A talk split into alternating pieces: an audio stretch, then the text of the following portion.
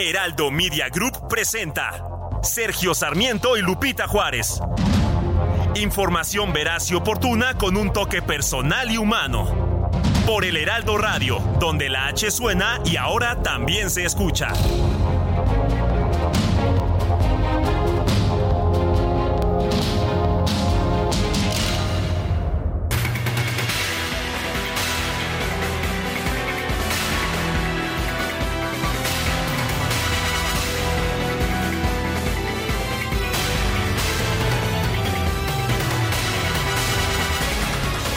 Son las 7 de la mañana en puntísimo. Hoy es martes 31 de octubre del 2023. Sí, se nos acaba octubre, el décimo mes del año.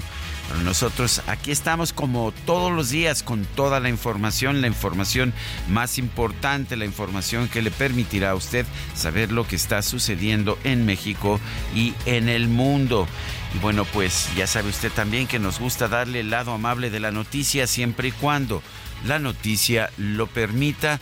No siempre es posible esto, pero lo que sí puedo decirle es que pues nos gusta hacerlo, pero también entendemos la lógica de la información. Guadalupe Juárez, ¿cómo estás? Muy buenos días. Hola, ¿qué tal mi querido Sergio Sarmiento? Con el gusto de poder saludarte esta mañana, igual que a nuestros amigos del auditorio, deseando que quienes se quedaron atorados por más de 10 horas ahí en la México Querétaro, pues ya estén a esta hora avanzando después de un accidente que hubo pues ayer por la tarde, tarde noche y bueno, pues la carga vehicular nos dicen que continúa en la incorporación a la autopista Arco Norte por este accidente. En la zona se reportaba hace apenas unos minutos, eh, pues una fila de cuánto se imagina usted. 40 kilómetros de fila, así que bueno, pues eh, ya nos dicen que poco a poco, muy lentamente, las personas que estuvieron ahí 10 o más de 10 horas están avanzando a cuentagotas, eso sí, hay que manejar con mucha precaución. Y si te parece, Guadalupe, vamos a empezar con un resumen de la información más importante. Adelante.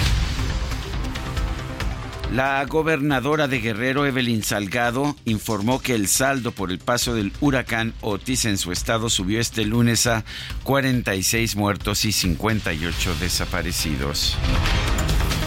La Cámara Nacional de Comercio, Servicios y, Turismo de Acapulco confirmó que el huracán Otis causó el hundimiento del yate de recreo Aca Rey, en el que murieron por lo menos 20 personas.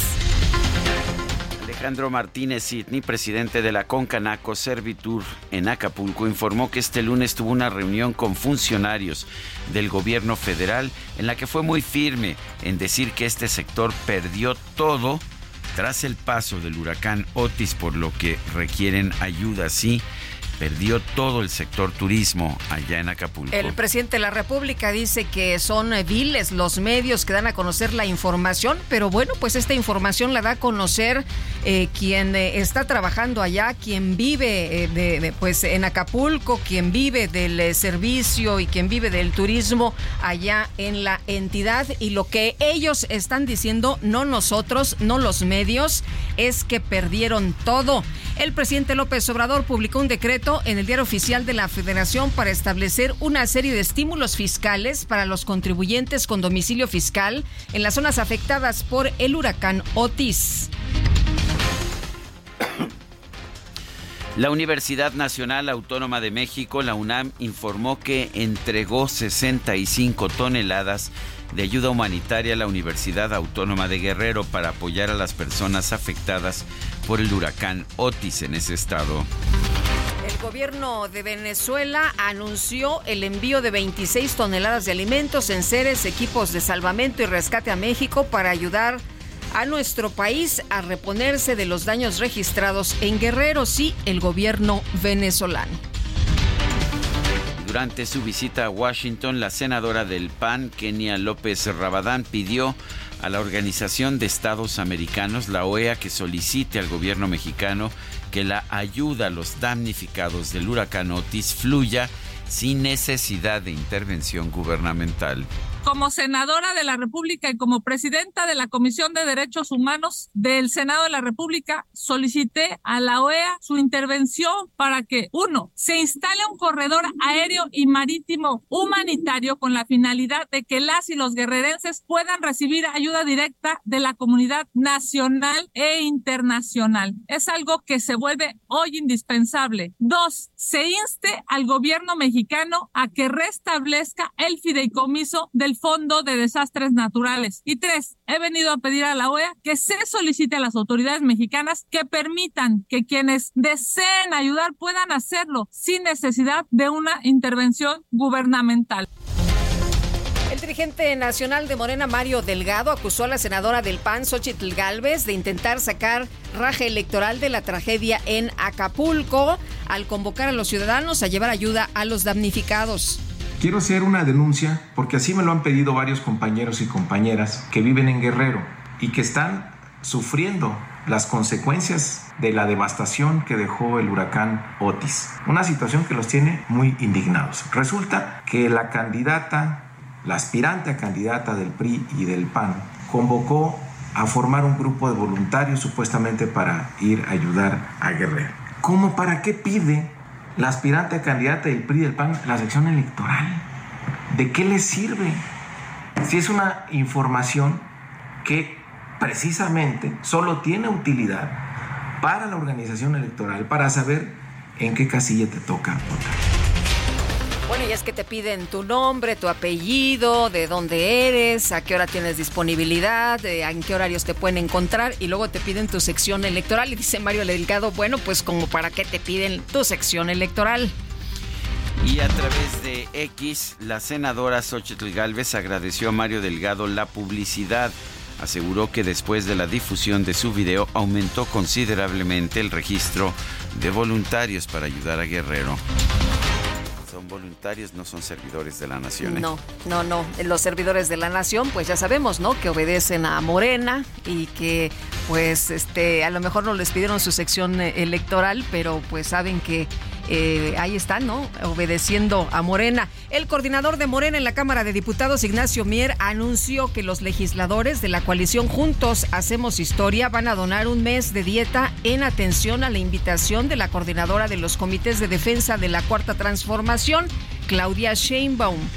Hemos recibido la invitación de Claudia Sheinbaum, nuestra coordinadora nacional para la defensa de la Cuarta Transformación, de ser solidarios, de ser empáticos, de tender nuestra mano fraternal a nuestros hermanos de Acapulco, donando un mes de nuestra dieta para contribuir a, darle apoyo, esperanza, un grano de arena frente a todas las necesidades que se tienen para poder sacar adelante Acapulco.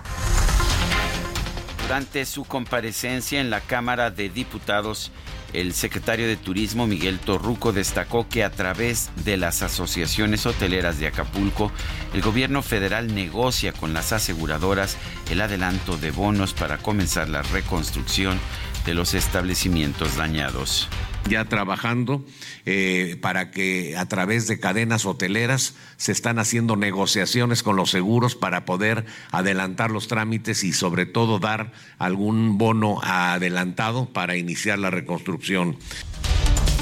Los diputados de oposición criticaron que el secretario de Turismo, Miguel Torruco, no se encuentre en Acapulco liderando los trabajos de reconstrucción. La mayoría morenista en la Comisión de Presupuesto y Cuenta Pública de la Cámara de Diputados aprobó la cuenta pública 2021 correspondiente al tercer año de gobierno por el presidente del presidente López Obrador. Aún faltan por comprobar más de 61 mil millones de pesos, pero pues de todas formas ya aprobaron la cuenta pública.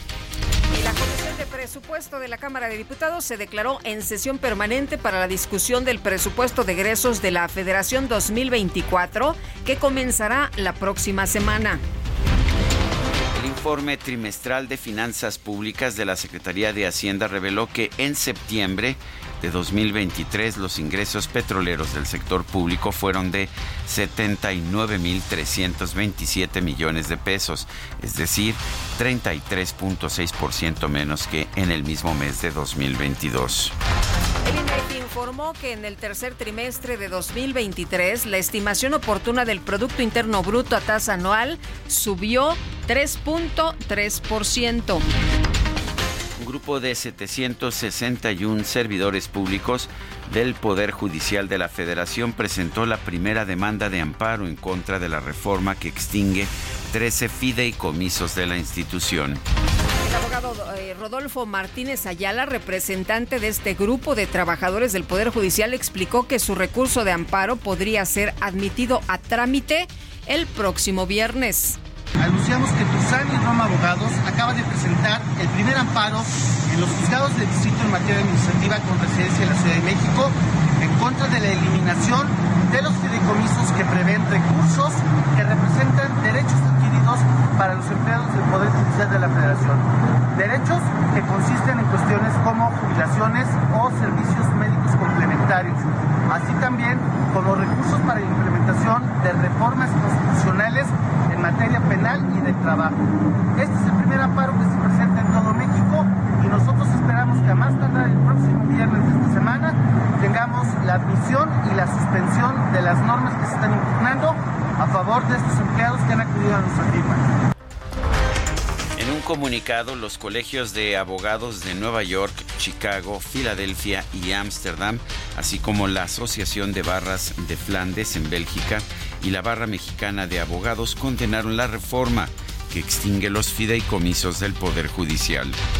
En el documento se advierte que esta reforma limita la capacidad del Poder Judicial para cumplir con su obligación legal de brindar cobertura de jubilación y de salud, así como otros beneficios a su personal operativo, el cual constituye más de 60% de su fuerza laboral.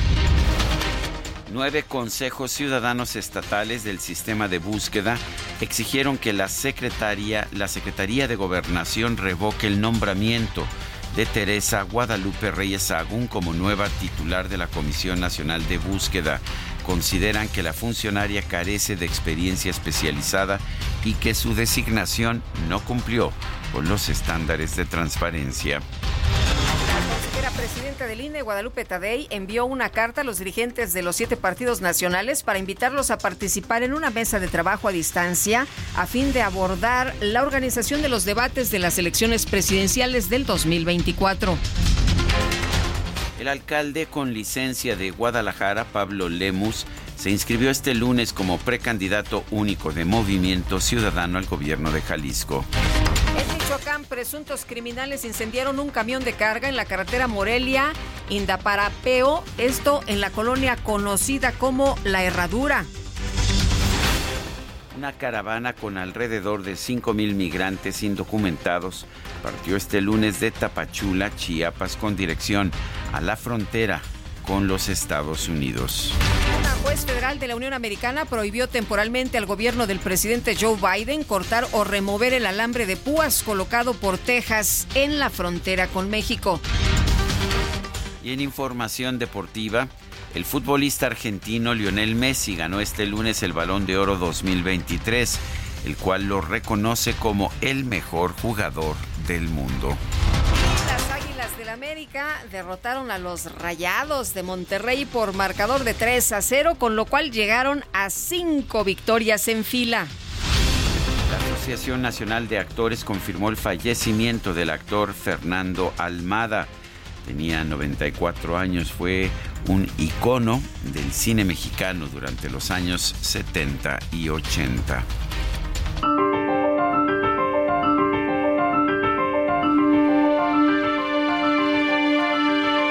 Vamos a la frase, a la frase de, de este día.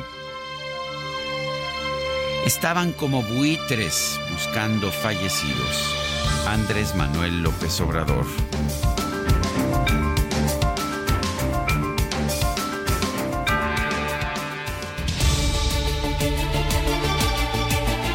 Vamos a las preguntas. Ayer preguntábamos en este espacio cómo califica usted la respuesta del gobierno al huracán Otis. Buena nos dice 3.9%, regular 2%, mala 94.1%. Hemos recibido 7.897 participaciones. La que sigue, por favor. Claro que sí, mi querido DJ Quique. Ya coloqué esta mañana en mi cuenta personal de X, arroba Sergio Sarmiento, la siguiente pregunta. ¿Han hecho un buen trabajo los medios de comunicación en la tragedia de Acapulco?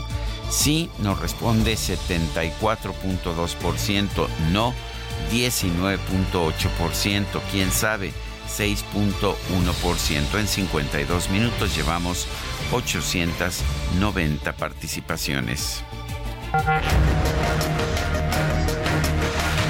Destacadas de El Heraldo de México. ¿Qué monstruos son? ¿Qué monstruos son? ¿Qué monstruos son? Bailaba la llorona. Bueno, bailaba la llorona, es que estaba de fiesta, mi querida Itzel González. Hoy es día de Halloween, es día de las brujas. Muy de los monstruos y todo lo demás. ¿Cómo estás? Buenos días. Lupita, Sergio, queridos destacalovers, les traje su calaverita esta mañana. Ah, sí. Porque Ay, se portaron muy muy, bien, bien. muchas gracias.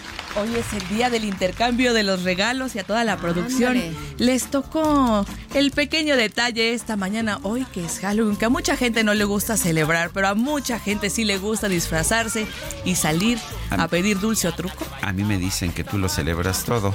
Yo celebro, la verdad es que ya saben que aquí en, en esta producción celebramos cada día si se puede este una efeméride diferente, nosotros la celebramos y si se trata de Y, y comida antes de que nos preguntes de qué venimos disfrazados, así somos, ¿eh? Sí. Así somos. vienen de locutores del programa del Heraldo Radio Matutino. La sangre en mi colmillo es, pues es que estoy apenas este, llegando de trabajar en De la noche. trabajar en la noche. Una sangrita. No, todo- todos venimos disfrazados, nuestra productora. Este es disfraz de persona normal esta mañana, pero igual más al rato nos animamos y nos, nos disfrazamos. Es que cayó en martes y Sí. la verdad es que igual si cae jueves, viernes sí nos da la actitud, pero en martes y a, y a trabajar toda la semana pues está un poquito complicado. Sergio Lupita amigos, también traemos mucha información, también venimos a trabajar, así que comenzamos con las destacadas del Heraldo de México.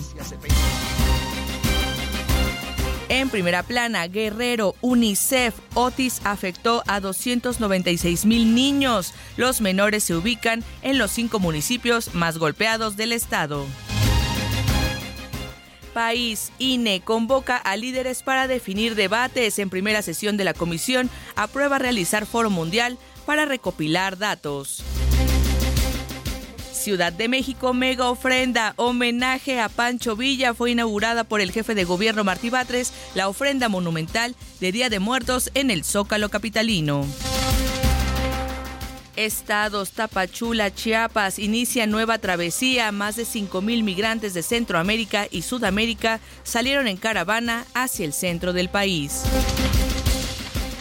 Orbe, frontera de Texas, prohíben cortar alambre de púas. La orden fue emitida por una jueza federal.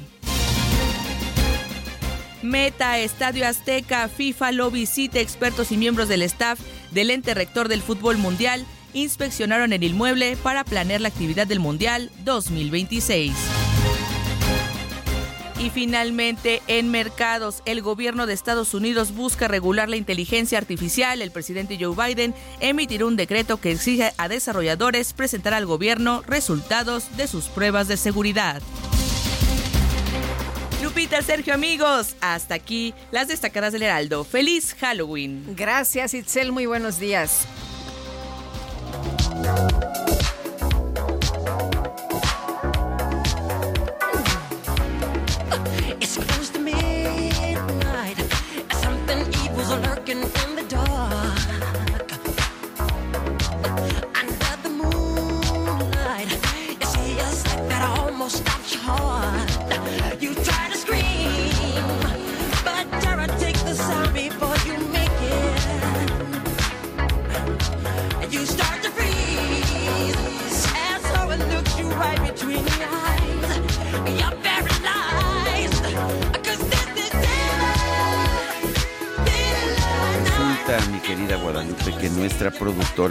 Empeñada en provocarnos miedo a todo lo largo de este programa. Mucho miedo. Y dijo que, pues que nos va a poner canciones de miedo. ¿Cómo la ves? Como esta, ¿no? Esta es Thriller de Michael Jackson. ¿Te acuerdas del video? Sí, Qué cómo no. famoso video con Me todos en- estos eh, ¿Sabes que yo lo, yo lo sigo viendo y me encanta, me gusta mucho. A pesar de que hay eh, tecnología, Sergio, que ahora podría haber sido pues muy distinto y, y diferente. De- La verdad es que ese video es sensacional.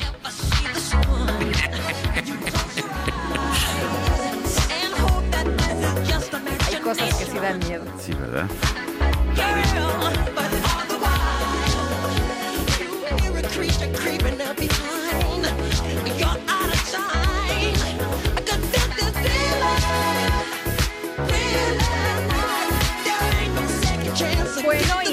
Vámonos, con Mónica Reyes. Boni, adelante, ¿qué tal? Buenos días. Muchas gracias, Lupita, Sergio, amigos del Heraldo Radio, como siempre, qué alegría saludarlos. Yo les quiero preguntar, cuando lees no comprendes, ¿tienes que leer dos o más veces para retener la información o te da sueño? Sí Leo es un sistema, fíjense, que se encarga de impartir una serie de técnicas de aprendizaje que tienen como objetivo lograr habilidades que permitan al ser humano desarrollarse y tener un mejor desempeño en sus actividades diarias. Por ejemplo, que tengas una mayor concentración, comprensión, retención, asimilación, mejorar tu léxico, gramática, ortografía y fluidez verbal, pero de manera total logrando leer un libro de 100 páginas en tan solo 10 minutos, pero comprendiendo la información. Por eso, hoy, los amigos de Sileo están regalando 100 becas con el 50% de descuento en todo lo que es el curso para que puedas comprender todo lo que lees. Yo te invito a que llames y cuelgues o mandes un WhatsApp con la palabra Sileo en este momento a los números 55 23 33 0900. Repito, 55 23 33 0900. Y te van a regalar un diagnóstico de lectura sin costo. Y fíjense, las primeras 70 llamadas les van a regalar una clase muestra. Así es que llama y cuelga al 55 23 33 0900 y obtén tu beca del 50% de descuento. Este programa está dirigido a cualquier profesionista, ama de casa o estudiante. No te pierdas la oportunidad de leer 10 veces más rápido, comprendiendo todo. A través de gimnasia visual y gimnasia cerebral, estimulamos tus hemisferios para tener mayor plasticidad neuronal y memoria a largo plazo. Llama y cuelga manda un WhatsApp con tu nombre al 55 23 33 0900 55 23 33 0900 55 23 33 0900 Sí leo, el poder de leer. Regreso con ustedes Lupita y Sergio. Gracias. Gracias, Moni. Buenos días. Son las 7 de la mañana, 7 de la mañana con 23 minutos. Eh, nos gusta escuchar sus puntos de vista, sus opiniones. Mándenos mensajes de voz o mensajes de texto. El número que tenemos para estos mensajes de WhatsApp es el 55 2010 96 47. 55 2010 96 47. Bueno, y rápidamente se dio a conocer esta mañana la información sobre el Producto Interno Bruto. Son los resultados ah, iniciales, los resultados... ah, eh, los resultados preliminares y bueno pues ah, lo que nos muestran es un incremento en el Producto Interno Bruto en el tercer trimestre del 2023 es un aumento de 3.3% ligeramente menor a los incrementos que tuvimos en el primero y en el segundo trimestres pero ahora sí tenemos un aumento de 3.3% en términos reales. Las actividades primarias principalmente el campo suben 5 5.3%, la industria, las secundarias 4.5%, la mayor debilidad está en los servicios, esto es las actividades terciarias que subieron 2.5%, todo parece indicar que vamos en camino a tener un año con un crecimiento superior al 3%. Vamos a una pausa y regresamos.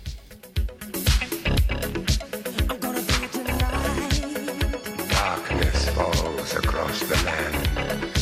The midnight hour is close at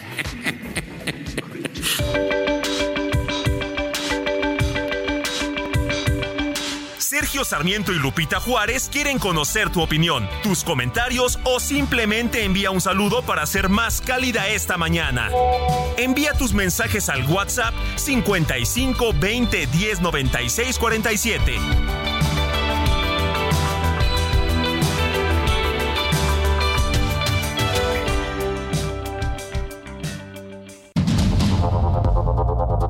Continuamos con Sergio Sarmiento y Lupita Juárez por el Heraldo Radio.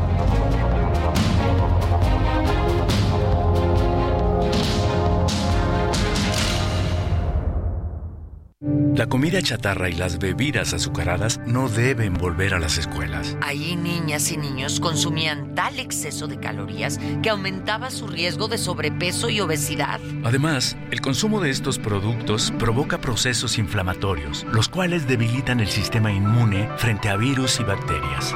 Es urgente que saquen ya la comida chatarra y bebidas azucaradas de las escuelas. Nuestros, niños son primero. Alianza por la Salud Alimentaria. En ocasiones la vida nos pide ser atrevidos. En otras nos pide comportarnos. Con Gran Cherokee puede ser todo al mismo tiempo porque combina poder, lujo y tecnología para redefinir tu historia. Jeep Grand Cherokee. Civilizado y salvaje. Jeep. Solo hay uno. Este 31 de octubre se celebra el Día Mundial de las Ciudades, una fecha proclamada por la Asamblea General de la ONU en 2014. Esto con el fin de poner en relieve los desafíos urbanos mundiales e involucrar a las comunidades internacionales en el desarrollo de la nueva agenda urbana, aprobada en octubre de 2016 en la ciudad de Quito durante la conferencia de Hábitat. Esta nueva agenda urbana es una extensión del Objetivo de Desarrollo Sostenible número 11, que pretende conseguir que las ciudades y los asentamientos humanos sean inclusivos, seguros y sostenibles. Más de la mitad de la población mundial vive en ciudades. En los últimos años, la humanidad ha experimentado un crecimiento urbano considerable. Para el año 2030 se estima que unos 5 mil millones de personas vivan en ciudades. El Día Mundial de las Ciudades se promovió con el objetivo de promover el desarrollo sostenible de las mismas y fomentar la cooperación entre países para planificar la urbanización. Este Día Mundial de las Ciudades de 2023 se llevará a cabo con el tema Financiar un futuro urbano sostenible para todos.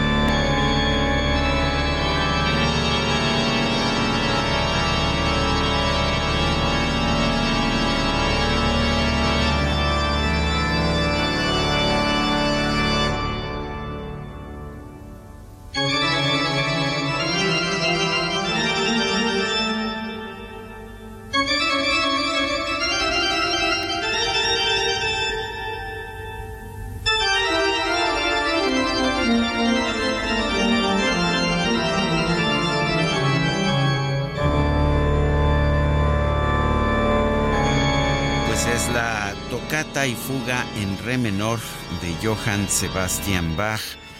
Me parece una obra realmente magnífica, muy, ah, muy impresionante, pero por alguna u otra razón siempre, siempre se ha relacionado con temas especiales. Ah, qué manera de, de poner esta grandiosa este, música en, en- Es que mira, si, la, si seleccionan en una peli de terror, ya te amolaste. Sí.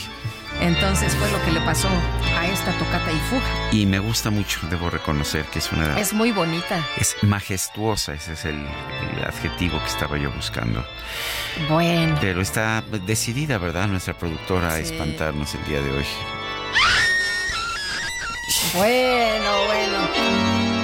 Vámonos a los mensajes. Vámonos con la, pues, eh, con la información que nos comparten nuestros amigos del auditorio, con sus comentarios y sus opiniones. Dice Vanessa Alonso, cada uno tiene un error que cuesta en una empresa, te lo cobran. Si este error es muy grande, pues te lo cobran y te corren. Aquí, ¿a quién o a quiénes deben cobrar y correr por no avisar del huracán en Acapulco? Pues, ¿por qué cree que están tan desesperados echándole la culpa a los medios?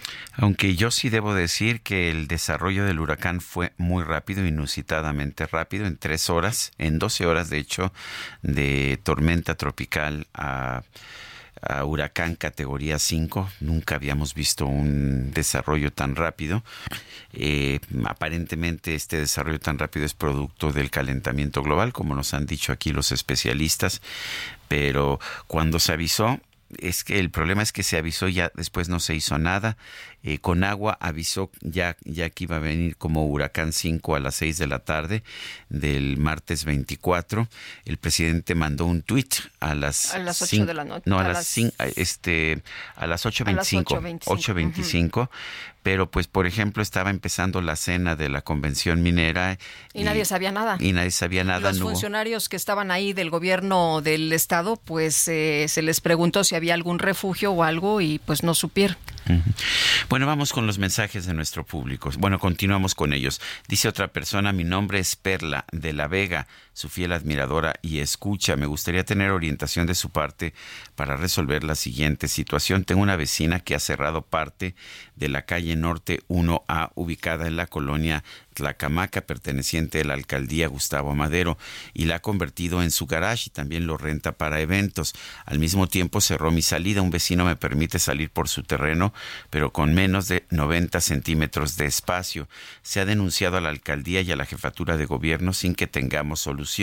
Le pido de la manera más atenta, ¿puede usted ayudarme o direccionarme con personas que sí puedan dar solución? Muchas gracias por su atención. La verdad es que la, responsabilidad es de la alcaldía, de la alcaldía Gustavo Madero. Ojalá que quienes nos escuchan en la alcaldía tomen medidas. Nadie puede eh, privatizar una calle y menos pues menos bloqueando la salida de, de algún vecino. Eh, supongo que, que otra opción sería presentar una denuncia por despojo, eh, pero en realidad quien debe hacer algo al respecto es la alcaldía. El problema está eh, que si la alcaldía no hace nada, no veo que tenga usted muchos elementos de defensa. Pues sí. O la Procuraduría Social a lo mejor puede, Puede orientar, también, ¿no? me también parece. la Procuraduría. Sí, a ver si nos buscan los datos de la Procuraduría Social, algún teléfono o algo, ¿sí?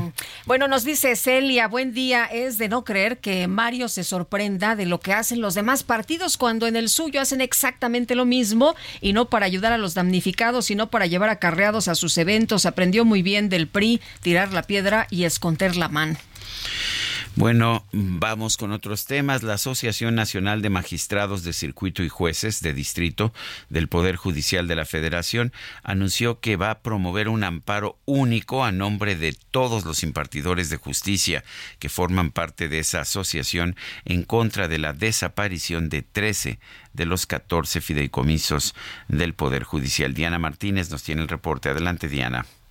Así es, Sergio Lupita, muy buenos días. La Asociación Nacional de Magistrados de Circuito y Jueces de Distrito del Poder Judicial de la Federación, la JUFED, presentó este lunes un amparo colectivo contra la extinción de 13 de 14 fideicomisos del Poder Judicial de la Federación y acudirá ante la Comisión Interamericana de Derechos Humanos.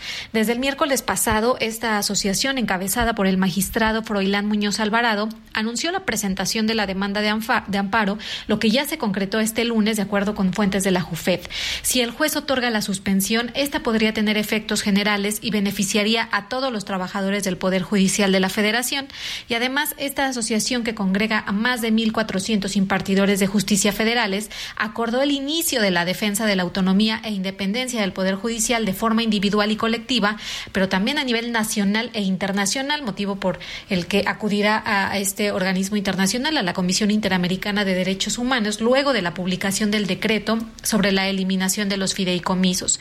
También eh, eh, una, una firma de abogados presentó un amparo en nombre de 761 trabajadores y personal jubilado del Poder Judicial, esto también por la extinción de 13 fideicomisos, y el Sindicato de Trabajadores del Poder Judicial de la Federación informó que su dirigencia ya trabaja en un amparo colectivo contra esta extinción de los fondos. Hasta aquí mi reporte. Diana Martínez, muchísimas gracias. Y Francisco Burgoa, abogado constitucionalista y catedrático de la Facultad de Derecho de la UNAM, como siempre nos da mucho gusto poder platicar contigo. Muy buenos días. El gusto es compartido. Lupita, Sergio, muy buenos días.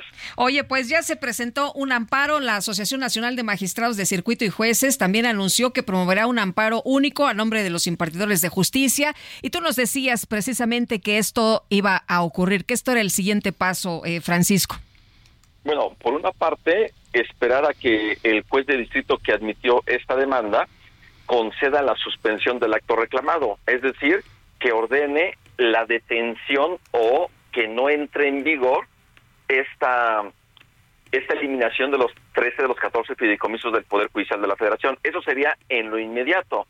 Eso con independencia de que se sigan presentando demandas de amparo colectivas, que sería el escenario ideal, o en lo individual pero también no hay que olvidar que los diputados y los senadores de oposición van a presentar acciones de inconstitucionalidad. Entonces van a ser los recursos legales que se van a tener para hacer frente a esta eliminación de los fideicomisos, porque finalmente sí afectan a los trabajadores, a los más de 50 mil trabajadores del Poder Judicial de la Federación. Entonces, ese asunto va a llegar hasta la Corte, hasta los 11 ministros y ministras para que sean ellos los que tomen la decisión final si es o no es constitucional la eliminación de esos 13 de los 14 fideicomisos. Eh, Francisco, esto pues va a terminar en tribunales de amparo eh, en primer lugar y después quizás en la propia Suprema Corte de Justicia. Eh, hay gente dentro del gobierno que dice que no deberían tomar el asunto porque hay un conflicto de interés. ¿Qué opinas? Que esa versión que están difundiendo yo creo que sigue o se enmarca dentro de la narrativa para atacar al Poder Judicial de la Federación y digan, vean cómo hay un conflicto de interés porque son jueces y parte y ellos no pueden conocer un asunto de esta naturaleza.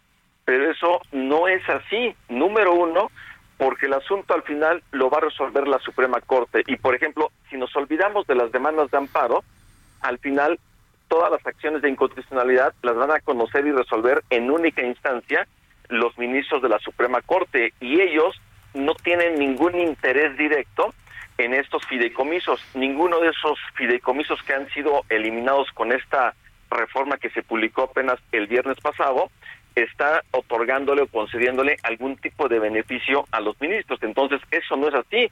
Y, de hecho, ha habido antecedentes en donde ministros han conocido asuntos que podrían pensar o interpretarse que los benefician. Por ejemplo, cuando conocieron hace tres años la Ley Federal de Remuneraciones de los Servidores Públicos, era finalmente una ley que a ellos les podía beneficiar y resolvieron. Entonces ha habido muchos asuntos. Cuando conocen asuntos relacionados con el pago de impuestos, también los ministros en algún momento dado pagan impuestos. Entonces, de que ha habido muchos asuntos que conocen y que se pudiera interpretar como jueces y partes, pues simplemente no se dice nada. Entonces, ahorita yo creo que es en el marco de esta narrativa para seguir atacando al Poder Judicial.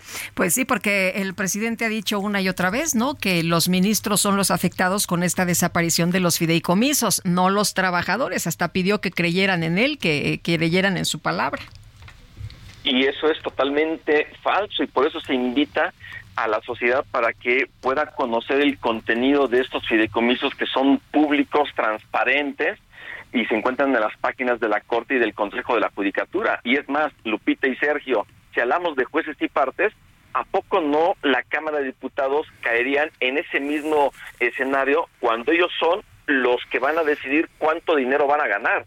Ellos son los que van a conocer el presupuesto de egresos y ahí van a decidir cuánto dinero van a ganar para el siguiente año. Entonces ahí podríamos también pensar que los diputados son jueces y partes, no deberían de conocer el presupuesto de egresos porque también van a aprobar el dinero que van a recibir en la Cámara de Diputados sus grupos parlamentarios. Y son situaciones que esto, por eso eso no se ve, pero sí se ve todo lo que se quiera estar siendo útil para seguir denostando a la Corte o al Poder Judicial en general. Francisco, eh, bueno, sabemos ya de la extinción de estos 13 fideicomisos. También se habla de la posibilidad de que la Cámara de Diputados, que tiene facultad exclusiva en materia de egresos, decida recortar de manera unilateral el presupuesto del Poder Judicial. ¿Habría alguna defensa jurídica en ese caso?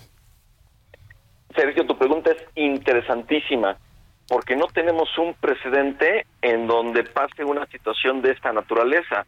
Ha habido dos momentos que se ha controvertido de forma expresa por el presidente de la República el presupuesto de egresos. La primera vez fue con Venustiano Carranza, hace casi 100 años, y la segunda vez fue con Vicente Fox, allá en el año 2004, para el presupuesto de 2005, pero ahí fueron dos presidentes que, que controvirtieron el presupuesto de egresos. Aquí no sería el presidente el que le estaría controvirtiendo, sería la Corte la que se vería afectada y la Corte por sí misma no podría estar presentando algún alguna acción, pero ahí quien tendría la facultad para poder controvertir sería la diputada presidenta Marcela Guerra, quien podría presentar una demanda de controversia constitucional.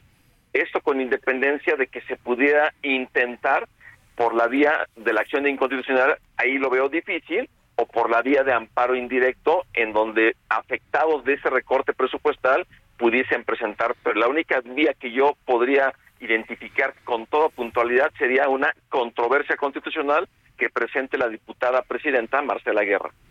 Muy bien. Oye, y bueno, entonces este tema de, de los fideicomisos va a ser declarado inconstitucional y lo que podemos esperar es de nueva cuenta, pues una serie de señalamientos del presidente en contra de la Suprema Corte. Tal cual, Lupita, coincido con tu comentario. No tengo duda de que se va a ser declarada inconstitucional esta reforma, por lo tanto van a seguir subsistiendo estos fideicomisos, pero va a contribuir a toda esta narrativa y más en este año electoral para que les digan, vean cómo hay que votar masivamente por Morena y sus aliados para tener mayoría calificada y hacer que los ministros, magistrados y jueces sean electos por el voto popular, pero digo, sé que la ciudadanía va a decidir si otorga o no otorga el voto. A mí me parecería que no, debe ser así, porque debe de haber contrapesos entre poderes, porque si se le otorga un voto masivo a Morena y sus aliados que tengan la mayoría calificada, no se van a conformar con reformar la Constitución. Se van a ir a expedir una nueva Constitución. Tendrían todo, mayoría calificada en el Congreso y tienen la mayoría absoluta de los congresos locales. Entonces, ¿queremos una nueva Constitución? Yo pensaría que no, pero la sociedad, la ciudadanía lo va a decidir en las urnas el próximo año. Muy bien. Francisco Burgoa, muchas gracias por platicar con nosotros. Buenos días. Buenos días, Lupita, Sergio. Excelente día también para la audiencia. Gracias. Y el alcalde con licencia de Guadalajara, Pablo Lemus, se registró ayer como precandidato de Movimiento Ciudadano al gobierno de Jalisco. Misael Zavala, cuéntanos, adelante. Muy buenos días, Sergio. Buenos días, Lupita. Efectivamente, Sergio, pues acompañado por liderazgos nacionales y también liderazgos de Jalisco, el alcalde con licencia de Guadalajara, Pablo Lemus, se registró ayer como precandidato de Movimiento Ciudadano al gobierno de Jalisco. En la sede de MC en la Ciudad de México, el político lanzó un llamado a la unidad a todos los liderazgos del Partido Naranja y sostuvo que esa será parte de su estrategia. También aclaró que como a nivel nacional Movimiento Ciudadano no va en alianza, también en Jalisco rechazan todo tipo de aliados para ir solos en la contienda del 2024. Además, otra parte de la estrategia de Lemus es garantizar la continuidad que deja el gobernador actual Enrique Alfaro, quien, a quien lo calificó como su amigo personal. arropado por senadores y diputados federales. Pablo Lemus dijo que tras pedir licencia a su cargo de alcalde de Guadalajara, se va a dedicar en tiempo y forma, alma y corazón y cuerpo mente a esta pre-campaña que comenzará a partir del próximo 3 de noviembre. También dijo que iniciarán los trabajos a partir del domingo con un gran evento en Guadalajara. El exedil también hizo un extenso reconocimiento al trabajo de Dante Delgado como líder nacional del Partido Naranja y dijo que pues todo prácticamente todos los liderazgos y todos los políticos de peso que lo acompañarán en su precandidatura y también después en la candidatura tendrán un lugar en el gobierno estatal. Sergio Lupita, hasta aquí la información. Muchas gracias, Misael. Bueno, el secretario general del Partido Verde en la Ciudad de México, Jesús Esma, dijo que el Partido Verde podría analizar el no acompañamiento a Morena rumbo al 2024 de no designar a Omar García Harfush como abanderado, a quien consideró el mejor perfil, ya que desde su perspectiva va ganando las encuestas. Por cierto, que ya le contestó el senador César Cravioto y en redes sociales dijo que pues era una declaración inapropiada, dijo la declaración inapropiada de Chuyo de Chucho Sesma respecto a que su partido en la Ciudad de México valoraría, valoraría ir en coalición con Morena, este dice no abona la democracia interna que busca el movimiento de transformación y dicen que pues esperan que el Partido Verde desmienta esta posición. Vamos a ver, vamos a ver en las próximas horas es qué es lo que ocurre, pero bueno, pues ahí están esas declaraciones y ahí están también esas reacciones. Bueno, ya, ya empezó hace un rato la conferencia de prensa matutina del presidente de la República. A propósito, ayer fue la más larga de todas desde que empezó el sexenio. Tres horas treinta y cinco minutos de conferencia de prensa. De hecho, estábamos en el noticiero ya al final y seguía el presidente de la República en su conferencia de prensa. Vamos ahora, vamos ahora a escuchar lo que ha pasado esta mañana. De hecho, la gobernadora de Guerrero, Evelyn Salgado, informó que el saldo por el huracán Otis se mantiene en 46 fallecidos y 58 desaparecidos. Vamos a escuchar. Tenemos, eh, continuamos con este reporte preliminar que nos da la Fiscalía General del Estado, aún de eh, 46 personas fallecidas.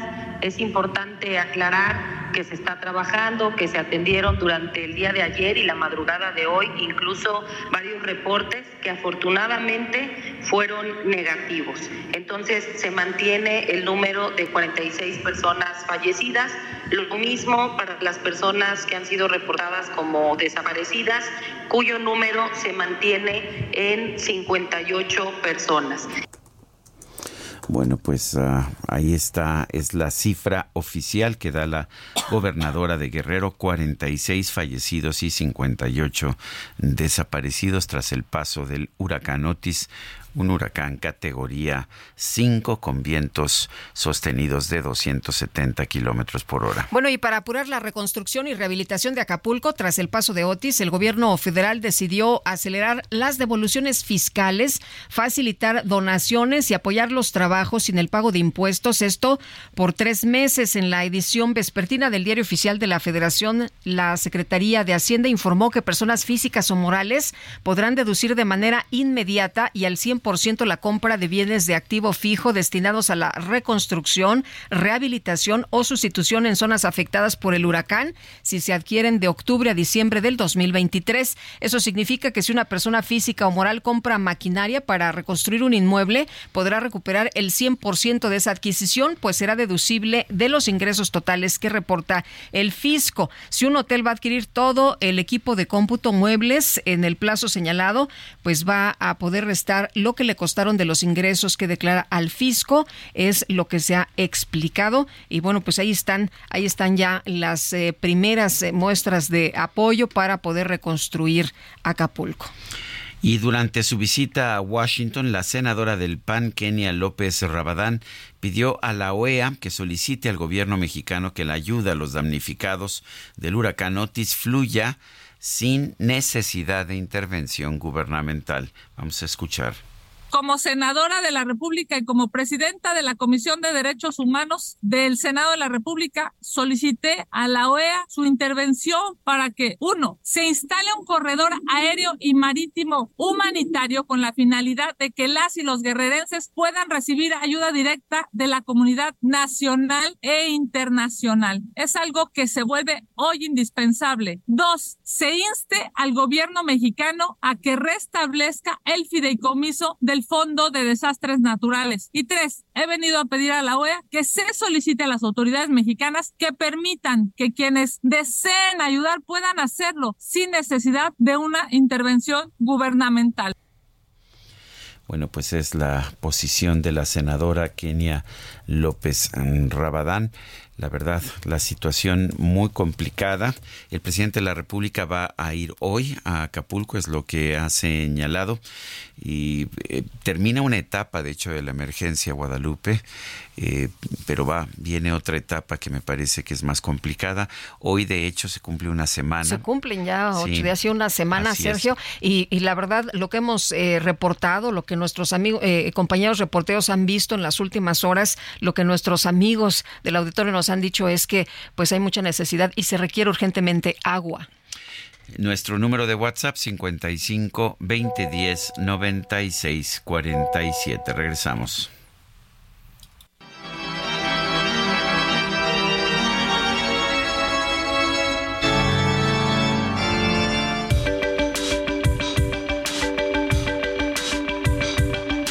Sergio Sarmiento y Lupita Juárez quieren conocer tu opinión, tus comentarios o simplemente envía un saludo para ser más cálida esta mañana. Envía tus mensajes al WhatsApp 55 20 10 96 47.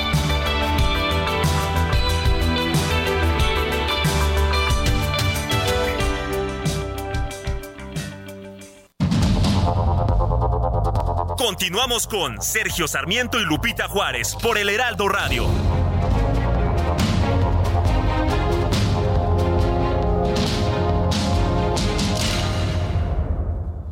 ¿Tú qué harías con cuatro meses de tu sueldo? Unas super vacaciones. Yo cambiaría mi recámara. Una bici de montaña. Y una compu para mis hijos. Arreglarme los dientes. ¿Y tú qué harías? Fonacot te presta hasta cuatro meses de tu sueldo, con el interés más bajo, en efectivo y directo a tu cuenta en 24 horas. Fonacot está conmigo. Gobierno de México.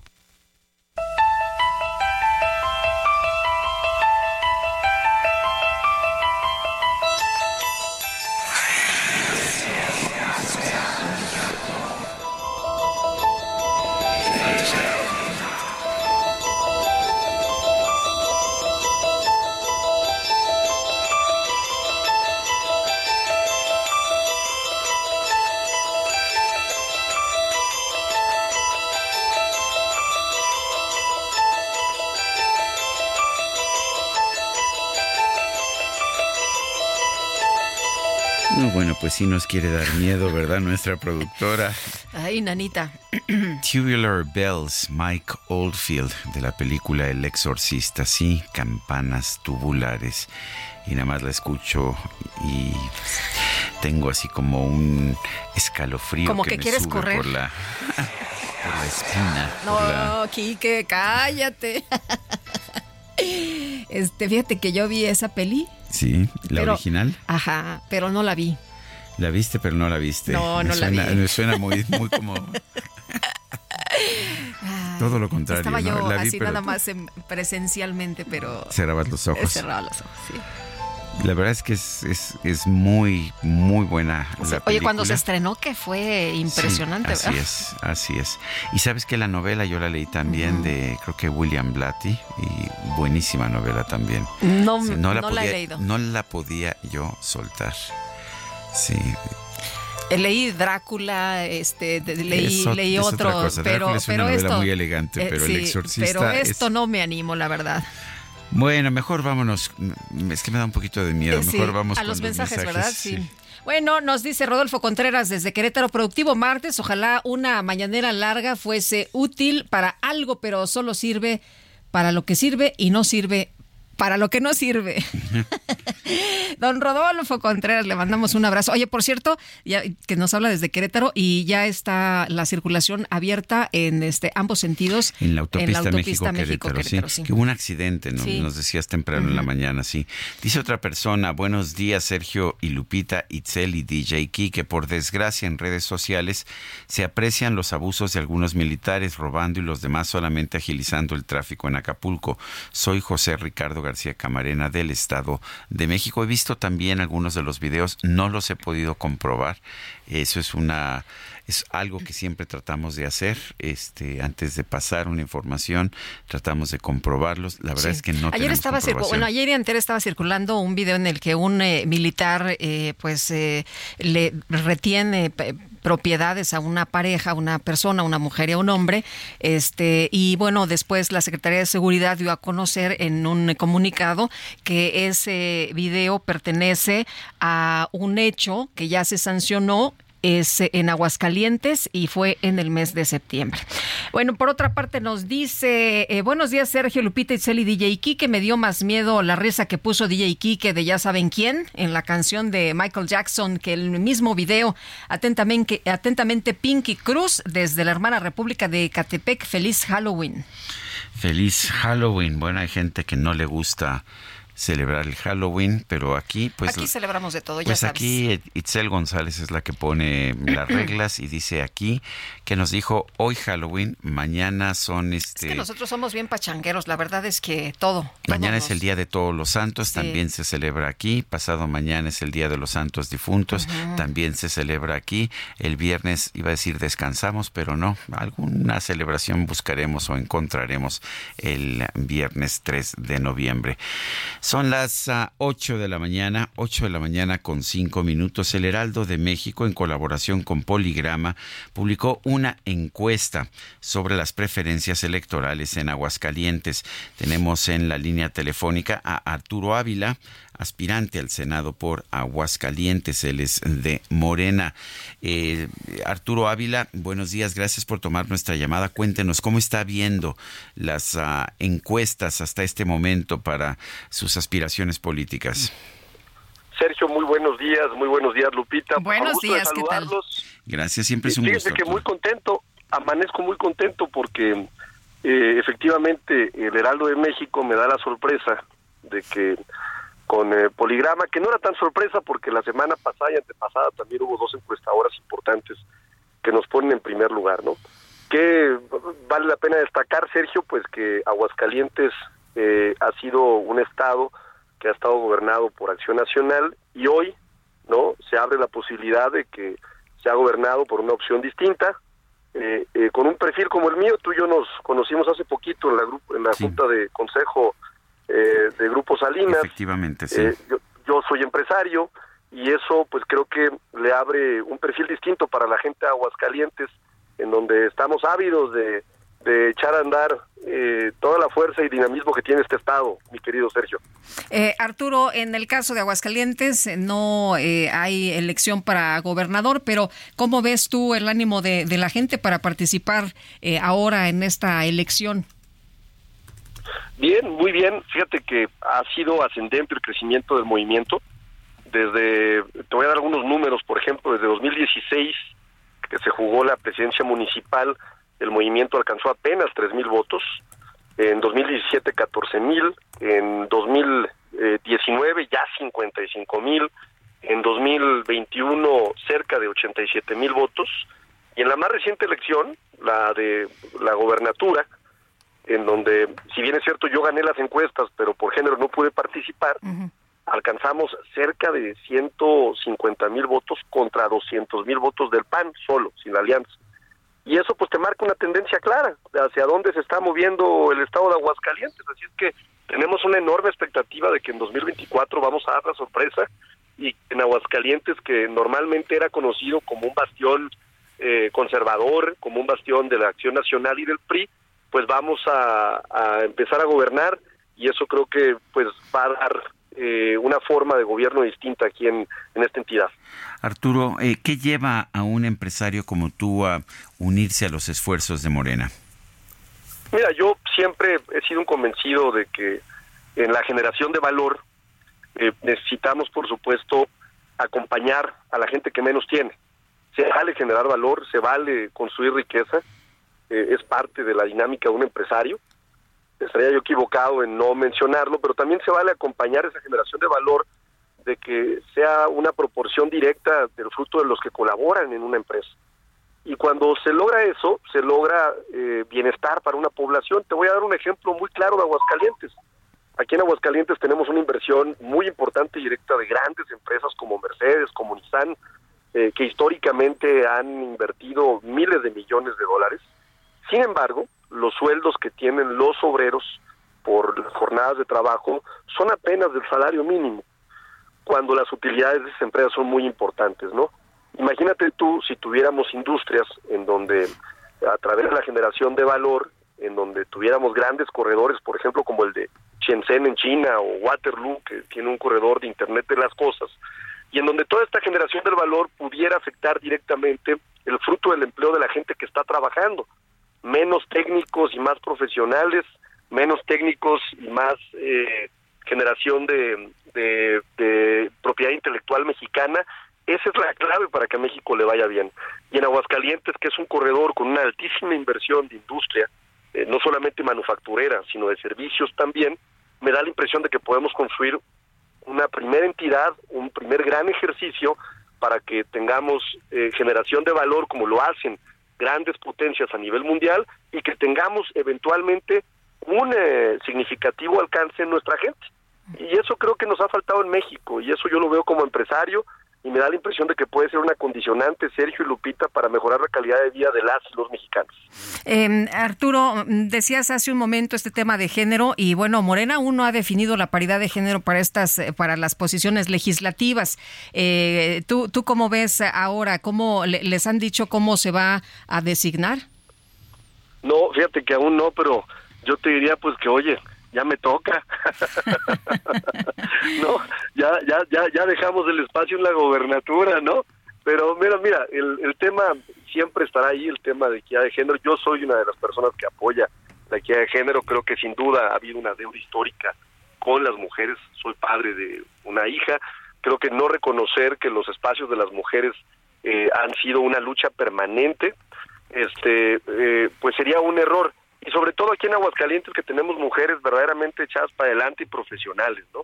Así es que vamos a ver qué sucede con el movimiento y ojalá y estemos favorecidos en esta ocasión eh, para poder participar en funciones legislativas como el Senado de la República. Pues yo quiero agradecerte, Arturo Ávila, aspirante al, al Senado por Aguascalientes de Morena. Gracias por esta conversación. Gracias, Sergio. Gracias, Lupita. Les mando un abrazo muy fuerte. Gracias, Están igualmente. aquí a, a la tierra de la gente buena, o en Muy estos tiempos o en feria. Muy bien. Abrazos. Muchas gracias, Hasta muy luego. buenos días, hasta luego. Bueno, y vamos a platicar con José Arturo Salinas Garza, gobernador interino de Nuevo León. Fíjense que un juez federal considera impedido a Arturo para el interinato allá en Nuevo León debido a que, pues supuestamente en el momento de su designación todavía era magistrado del Tribunal eh, Superior. Y José Arturo Salinas Garza, gobernador interino, gracias por platicar con nosotros esta mañana. Muy buenos días. Muy buenos días, Lupita. Muy buenos días, Sergio. Qué gusto estar con ustedes. en programa. Gracias, igualmente. Oye, pues esta llegada muy este ríspida, ¿no? A- a- al gobierno eh, de, de Nuevo León, al gobierno interino. ¿Cómo ves esta decisión, esta determinación del juez federal? Fíjate que escuchaba ahorita tu comentario y lo que el juez de distrito, el séptimo juez de distrito de Reynosa, Tamaulipas, dijo es exactamente lo contrario. Déjenme les platico, han querido desinformar como, como siempre ha sucedido por parte de este gobierno, eh, que lo que sucedió primero, cosas que vale la pena reflexionar todos. ¿Por qué ir con un juez de Tamaulipas y no con uno de Nuevo León que es el competente? Esa es la primera pregunta. Y, y esa pregunta tiene una respuesta muy simple. Durante todo eh, el ejercicio del gobierno del Estado, los diversos funcionarios se han ido a amparar a Tamaulipas eh, contra cuestiones que ellos mismos han provocado. Y la segunda cosa que es importante señalar es que el juicio de amparo promovido por el secretario general de gobierno fue desechado. Y fue desechado porque señala en este desechamiento del juicio de amparo que no procede el amparo contra actos soberanos del Congreso y que la designación de un funcionario que hace el Congreso del Estado de Nuevo León es un acto soberano. Por el otro lado, abre o recibe la suspensión porque mañosamente establecen que la suspensión se pide en base al artículo 22 de la Constitución, que son para temas de, de grave que ponen en riesgo a la persona. Y entonces dice que él tiene miedo de ser deportado, tiene miedo de ser eh, impedido a ejercer su eh, mandato como encargado del despacho, etcétera. Pero en esos puntos establece tres, cuatro cosas que para mí son muy importantes. Y creo que eso es, es clarísima y encantado. eh, más al rato estaré también subiendo en redes el extracto de esa resolución. Dice que se le niega la suspensión con respecto a los puntos 1, 2 y 7 de su solicitud, que el punto 1, 2 y 7 refieren a la designación que hace el Congreso de mi persona. Y dicen que se la niegan porque ya se desechó el amparo respecto a estos puntos y porque se tratan de actos soberanos del Congreso. Posteriormente, respecto a una solicitud que dicen que les concedan la suspensión porque yo era magistrado y por lo tanto no podía ejercer el cargo, el juez de distrito señala claramente que no puede proceder ni puede conceder suspensión en virtud de que yo ya soy un gobernador interino que tomó protesta y por lo tanto mi cargo es irrenunciable y el único motivo por el que yo me puedo separar de él es por una causa grave una vez que materialmente entre en funciones y el Congreso lo califique así. Es decir, el juez de distrito lo que señala claramente es que no estoy impedido, que ya soy O gobernador. sea, desecha el amparo y valida de la designación. Tal cual. Ese es realmente el efecto de ese amparo. Y así está la resolución, y insisto, la estaré compartiendo en momentos más en redes, en Twitter, este, y la verdad de las cosas es que es clarísimo el efecto que está señalando el juez de distrito, porque además hay una jurisprudencia de la Corte de los actos soberanos del Congreso. La designación de una persona por parte del Congreso se considera como un acto soberano, es decir, está en uso sus facultades y sus atribuciones, y esto es inatacable. Arturo, entonces, ¿eres gobernador? ¿Eres ya gobernador de Nuevo León? Soy gobernador interino designado con funciones a partir del 2 de diciembre y hasta el 2 de junio del año 2020. 2 de diciembre, entonces serás a partir del 2 de diciembre gobernador Correcto, ya. correcto. Eso digo porque tú mismo decías hace un momento, bueno, este gobierno, pero te referías al gobierno de Samuel García, ¿no? Sí, sí, por supuesto. Es que, Sergio, hay que platicar al auditorio que en Nuevo León tenemos prácticamente casi dos años de estar viviendo pues una crisis de, de ingobernabilidad o una crisis de falta de acuerdo entre los poderes públicos, los alcaldes, la sociedad civil y los poderes. Creo que esta es la razón que ac- acaba pues con un reflejo en el cual no hay ni acuerdo, ni sentarse a la mesa, ni dialogar con los diputados, y los diputados en uso de sus facultades tuvieron que tomar una decisión y la toman en base a una solicitud urgente de licencia que presenta Samuel García.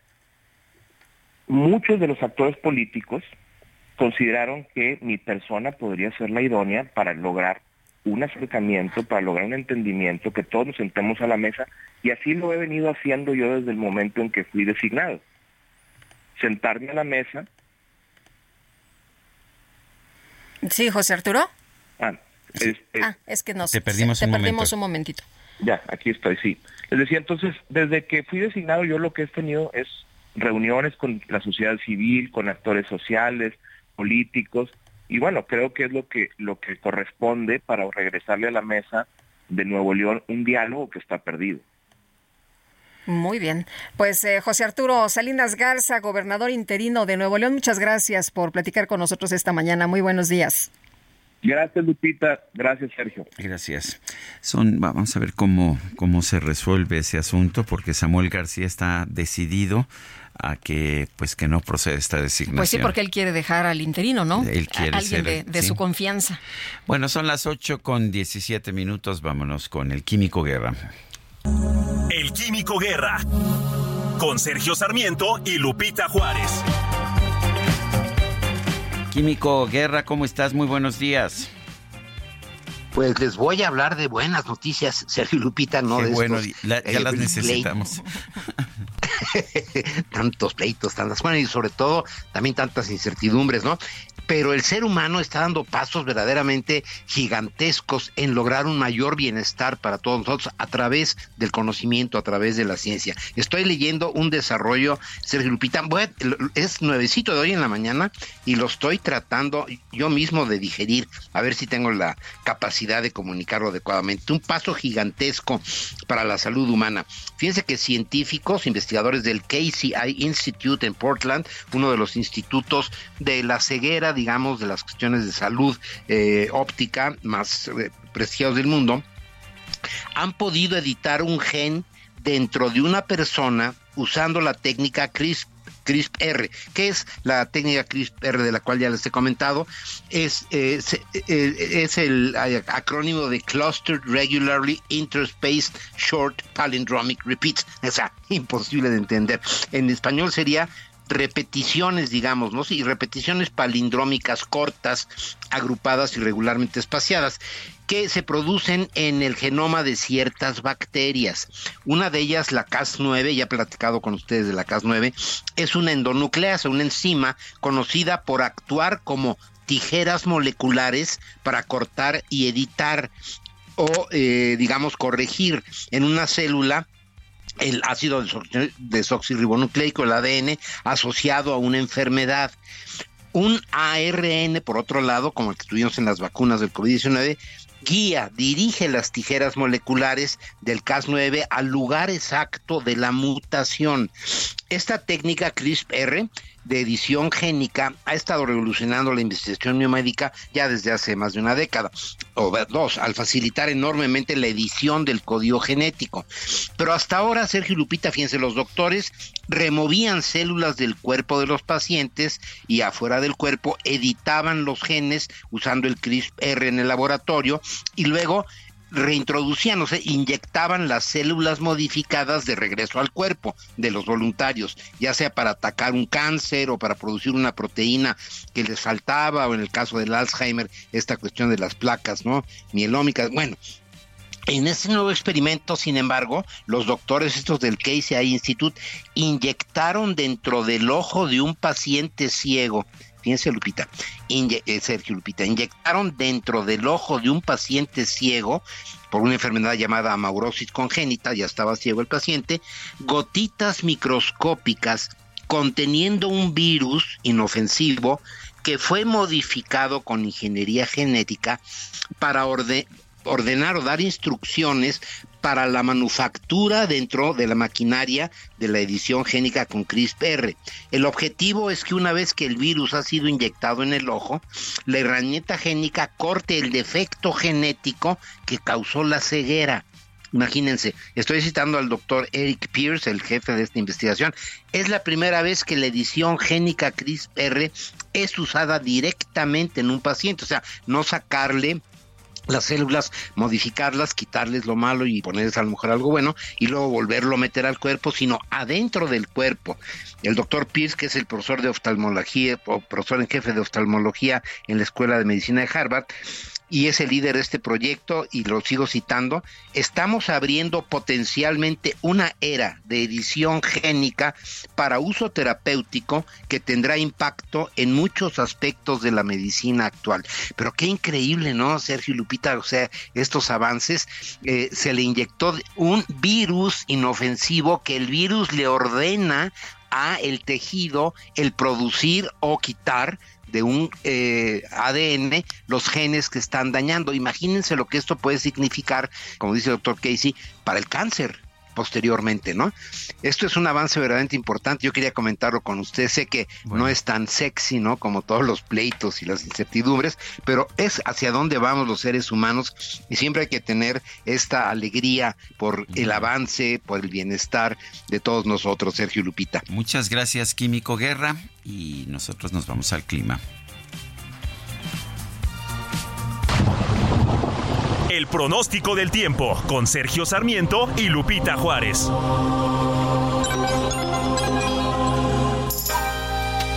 Patricia López, cuéntanos cómo van a estar las cosas en las próximas horas en materia meteorológica.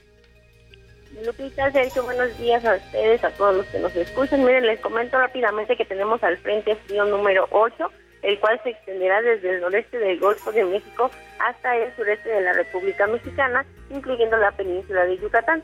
Este frente en interacción con la circulación de las bandas nubosas de la tormenta tropical Pilar, que se localizará al sur de las costas de Guatemala, mantendrán lluvias puntuales torrenciales en zonas de Veracruz, Oaxaca, Chiapas y Tabasco, lluvias puntuales intensas en Campeche, así como lluvias eh, muy fuertes en Puebla, Yucatán y Quintana Roo. Se esperan también chubascos en estados del norte, del noreste y centro de la República Mexicana. La masa de aire ártico que impulsa este frente ocasionará densos bancos de niebla, además de ambiente frío, muy frío, durante la mañana y noche sobre gran parte del territorio nacional. Se están pronosticando también la presencia de heladas, esto principalmente en zonas altas de los estados de la Mesa del Norte, de la Mesa Central y de la Sierra Madre Oriental. Eh, también por la tarde se espera este ambiente frío a fresco, principalmente en entidades de la Mesa del Norte y el oriente del territorio mexicano. Les comento también que esta masa de aire eh, está generando eventos de norte muy fuerte e intenso, con oleaje elevado en el litoral del Golfo de México, en el líquido Golfo de Tehuantepec. Y bueno, también se espera que la entrada de humedad del Océano Pacífico de origen a chubascos con lluvias puntuales fuertes, esto sobre estados del occidente y sur mexicano. Eh, Sergio Lupita, finalmente aquí en la Ciudad de México estamos esperando cielo despejado ahorita en la mañana, se espera que incremente la nubosidad y bueno, que haya probabilidad de lluvias aisladas en el transcurso de este día. Esta es la información desde el Servicio Meteorológico Nacional. Gracias, Patricia. Buenos días. Nosotros, nosotros vamos a una pausa y regresamos.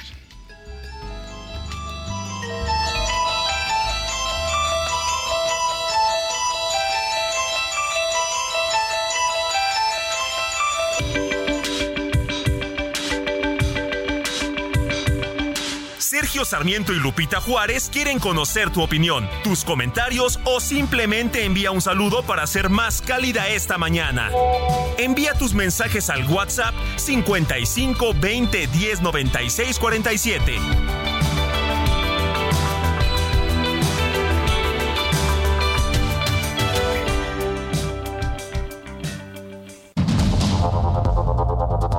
Continuamos con Sergio Sarmiento y Lupita Juárez por el Heraldo Radio.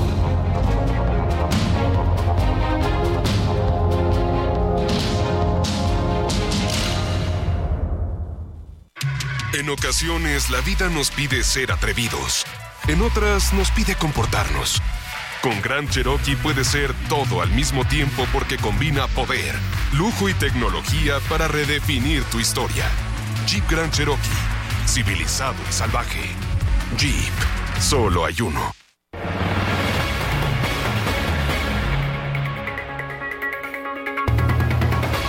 Son las 9 de la mañana con 30, las 8 de la mañana, perdón, las 8 de la mañana con 31 minutos, ya me estoy adelantando, ya, ¿verdad? Ya, ya nos queremos ir. Bueno, muy bien, 8 con 31 tenemos aquí en la cabina del Heraldo Radio a Lía Limón, ella es alcaldesa de Álvaro Obregón. Lía Limón, gracias por estar con nosotros aquí en el Heraldo Radio. Gracias, Sergio y Lupita, por Bienvenida, la ¿qué tal? Un Muy gusto buenos estar con días. ustedes otra vez. Eh, se aproxima un momento, pues un momento crucial. Eh, todos sabemos, lo has expresado, que tienes aspiraciones políticas para poder llegar a la candidatura de, de la oposición a la jefatura de gobierno de la Ciudad de México.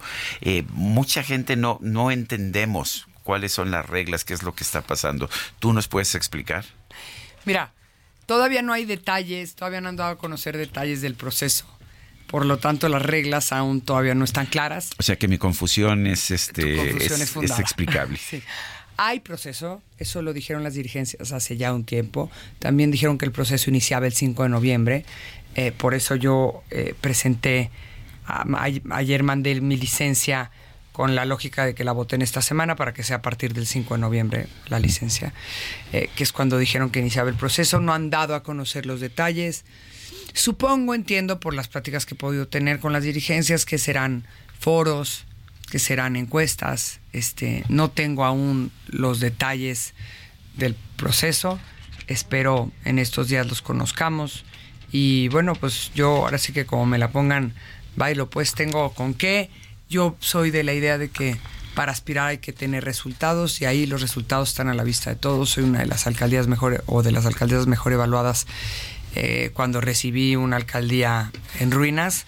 Yo cuando recibí Álvaro Obregón era de lejos de las peores. En, en todas las encuestas, todos los datos siempre salía de las peores. Hoy estamos en los primeros lugares. Eso tiene que ver con el esfuerzo, con el este, con la con una buena planeación, con el entendimiento del servicio público, este, y nos ha permitido tener buenos resultados, con tener también ejes de gobierno claros, porque eso te ayuda, es decir, te focalizas en tus ejes de gobierno, que es lo que hemos hecho. Y bueno, pues ahí estamos esperando a ver. A ver. Oye, por lo pronto ya eh, rendiste tu segundo informe de, gobierno, em, hablabas de, diferentes temas ahorita, de lo que han hecho, y bueno, uno de los que te has enfocado es el tema de la seguridad, el tema de las mujeres. Eh, platícanos eh, de, los resultados. Sí, mira, en seguridad, si comparas mis primeros nueve meses de este año con el mismo periodo del 2021, cuando gobernaba Morena, bueno, cuando no gobernaba Laida, ¿no? Porque no gobernaba, pues, este, hemos logrado la reducción de la incidencia delictiva en un 32% de delitos. ¿Pero eso lo hace la alcaldía o lo hace el gobierno central? No, a ver, es que esto es importante tenerlo Yo sé, por eso lo pregunto. Eh, no, de hecho, no, en la, eh, nosotros sí duplicamos el presupuesto en seguridad. Entonces, la verdad es que si tú analizas los resultados en las alcaldías donde hay mejores resultados en seguridad son las alcaldías de oposición que hemos decidido apostarle a la seguridad. No en vano, Benito Juárez y Coajimalpa son las alcaldías que se perciben más seguras, pues porque le, le han metido en serio. Yo decidí blindar a Álvaro Obregón también que es una alcaldía más compleja y mucho más grande, y es, otra, es otra cosa, ¿no? Es muy distinta, pero esa reducción del 32% de la incidencia de delitos de alto impacto tiene mucho que ver con el esfuerzo que hemos hecho y ahorita les digo por qué. Es decir, ¿qué quiere decir esto de la cifra del 32%, no? Pues que oficialmente hoy en Álvaro Obregón asaltan menos. Asaltan menos que antes, asaltan menos que en Iztapalapa, hoy asaltan menos. ¿Qué hicimos? Duplicamos el presupuesto en seguridad y eso nos permitió tener un 50% más de policías, tener el triple de patrullas y tener, cuatruplicamos las cámaras de vigilancia. Pusimos en los principales parques y deportivos seguridad privada. Eh, y, ¿Y qué es lo que hoy podemos hacer con eso que aumentamos? Tenemos dos patrullas por cada cuadrante que constantemente están dando rondines en ese cuadrante. Eso permite que la gente sienta más presencia policial y sí te lo dicen. La reducción de la percepción de inseguridad la hemos logrado en 18 puntos. O sea, cuando yo llegué, 74 de cada 100 personas se sentían inseguros. Hoy estamos en 56. Todavía falta, pero quiere decir que la gente percibe esa mayor presencia, es decir, es esas dos patrullas que están en su cuadrante. Hemos constantemente difundido los teléfonos de cada patrulla para que las y los vecinos sepan, este, sepan, pues ahora sí que tengan los datos de, de sus patrullas y puedan llamar. Es decir, hemos trabajado en construir esto que constitucionalmente las alcaldías podemos hacer de policía de proximidad. Y eso la verdad nos ha dado resultados. Hemos también eh, premiamos a los policías que hacen bien su chamba, hemos blindado caminos, hemos Álvaro Obregón tiene muchos corredores que conectan calles o que conectan incluso colonias, donde sí transita la gente, donde pasa para ir a la chamba en muy temprano o regresan de noche los niños pasan ahí para ir a la escuela. Y les hemos metido ahí sí mucha iluminación, en algunos de ellos hasta nos dio para meterle cámaras, este Hemos tenido mucho operativo para combatir las chelerías, esas que se ponen en la calle, que, que y, combatirlas, ¿a qué hay? Me dirás, bueno, ¿y por qué? Pues porque ayuda a reducir un poco el conflicto social, de donde se deriva muchas veces violencia. Entonces, sí tenemos resultados concretos en lo que nos compete a nosotros y que son nuestros, ¿eh? Que son nuestros, sin lugar a dudas.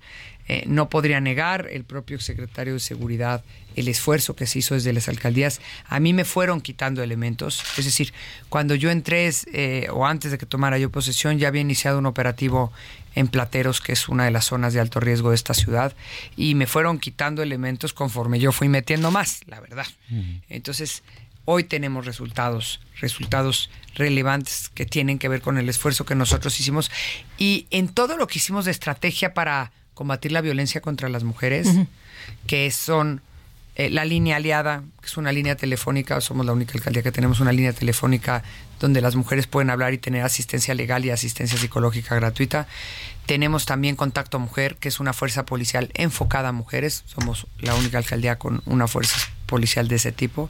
Eh, eh, tenemos los puntos violeta, 157 puntos violeta en la alcaldía y la aplicación que creamos para que estén ahí ubicables los puntos violeta. Y tenemos una casa aliada, un refugio para mujeres víctimas de violencia. Bueno, hoy el número de feminicidios comparados con los del año pasado es un 50% y violaciones un 30%. Es decir, algo hemos logrado. Hemos atendido 30 mil mujeres en esta estrategia que les comentó, además de, por supuesto, buscar empoderar a las mujeres porque yo estoy convencida de que una mujer empoderada tiene más facilidad de salirse de un círculo de violencia, es decir, una mujer que logra cierta independencia económica se puede mover, moverla, que no tiene esa independencia, pues cómo le hace.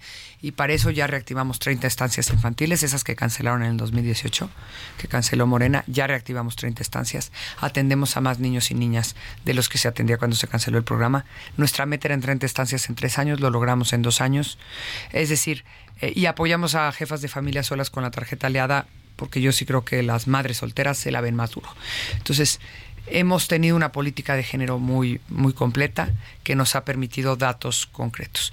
Y en rescate de espacios públicos, que también a mí me parece parte de, de, contribuir a la seguridad, porque en la medida en que tú rescatas los espacios públicos, los pones en manos del ciudadano y se los quitas a la delincuencia. Y, y también le das a la gente ese mensaje de ve a tu parque que ya quedó bonito. Ve a esa cancha que está cerca de tu casa en la que puedes jugar porque está bien. Y le hemos metido muchísimo. O sea, hoy, por ejemplo, el Deportivo Plateros lo dejamos como nuevo, la verdad. Estaba hecho polvo. ¿Por qué? Porque yo creo que los espacios públicos no tienen por qué ser chafas, pues.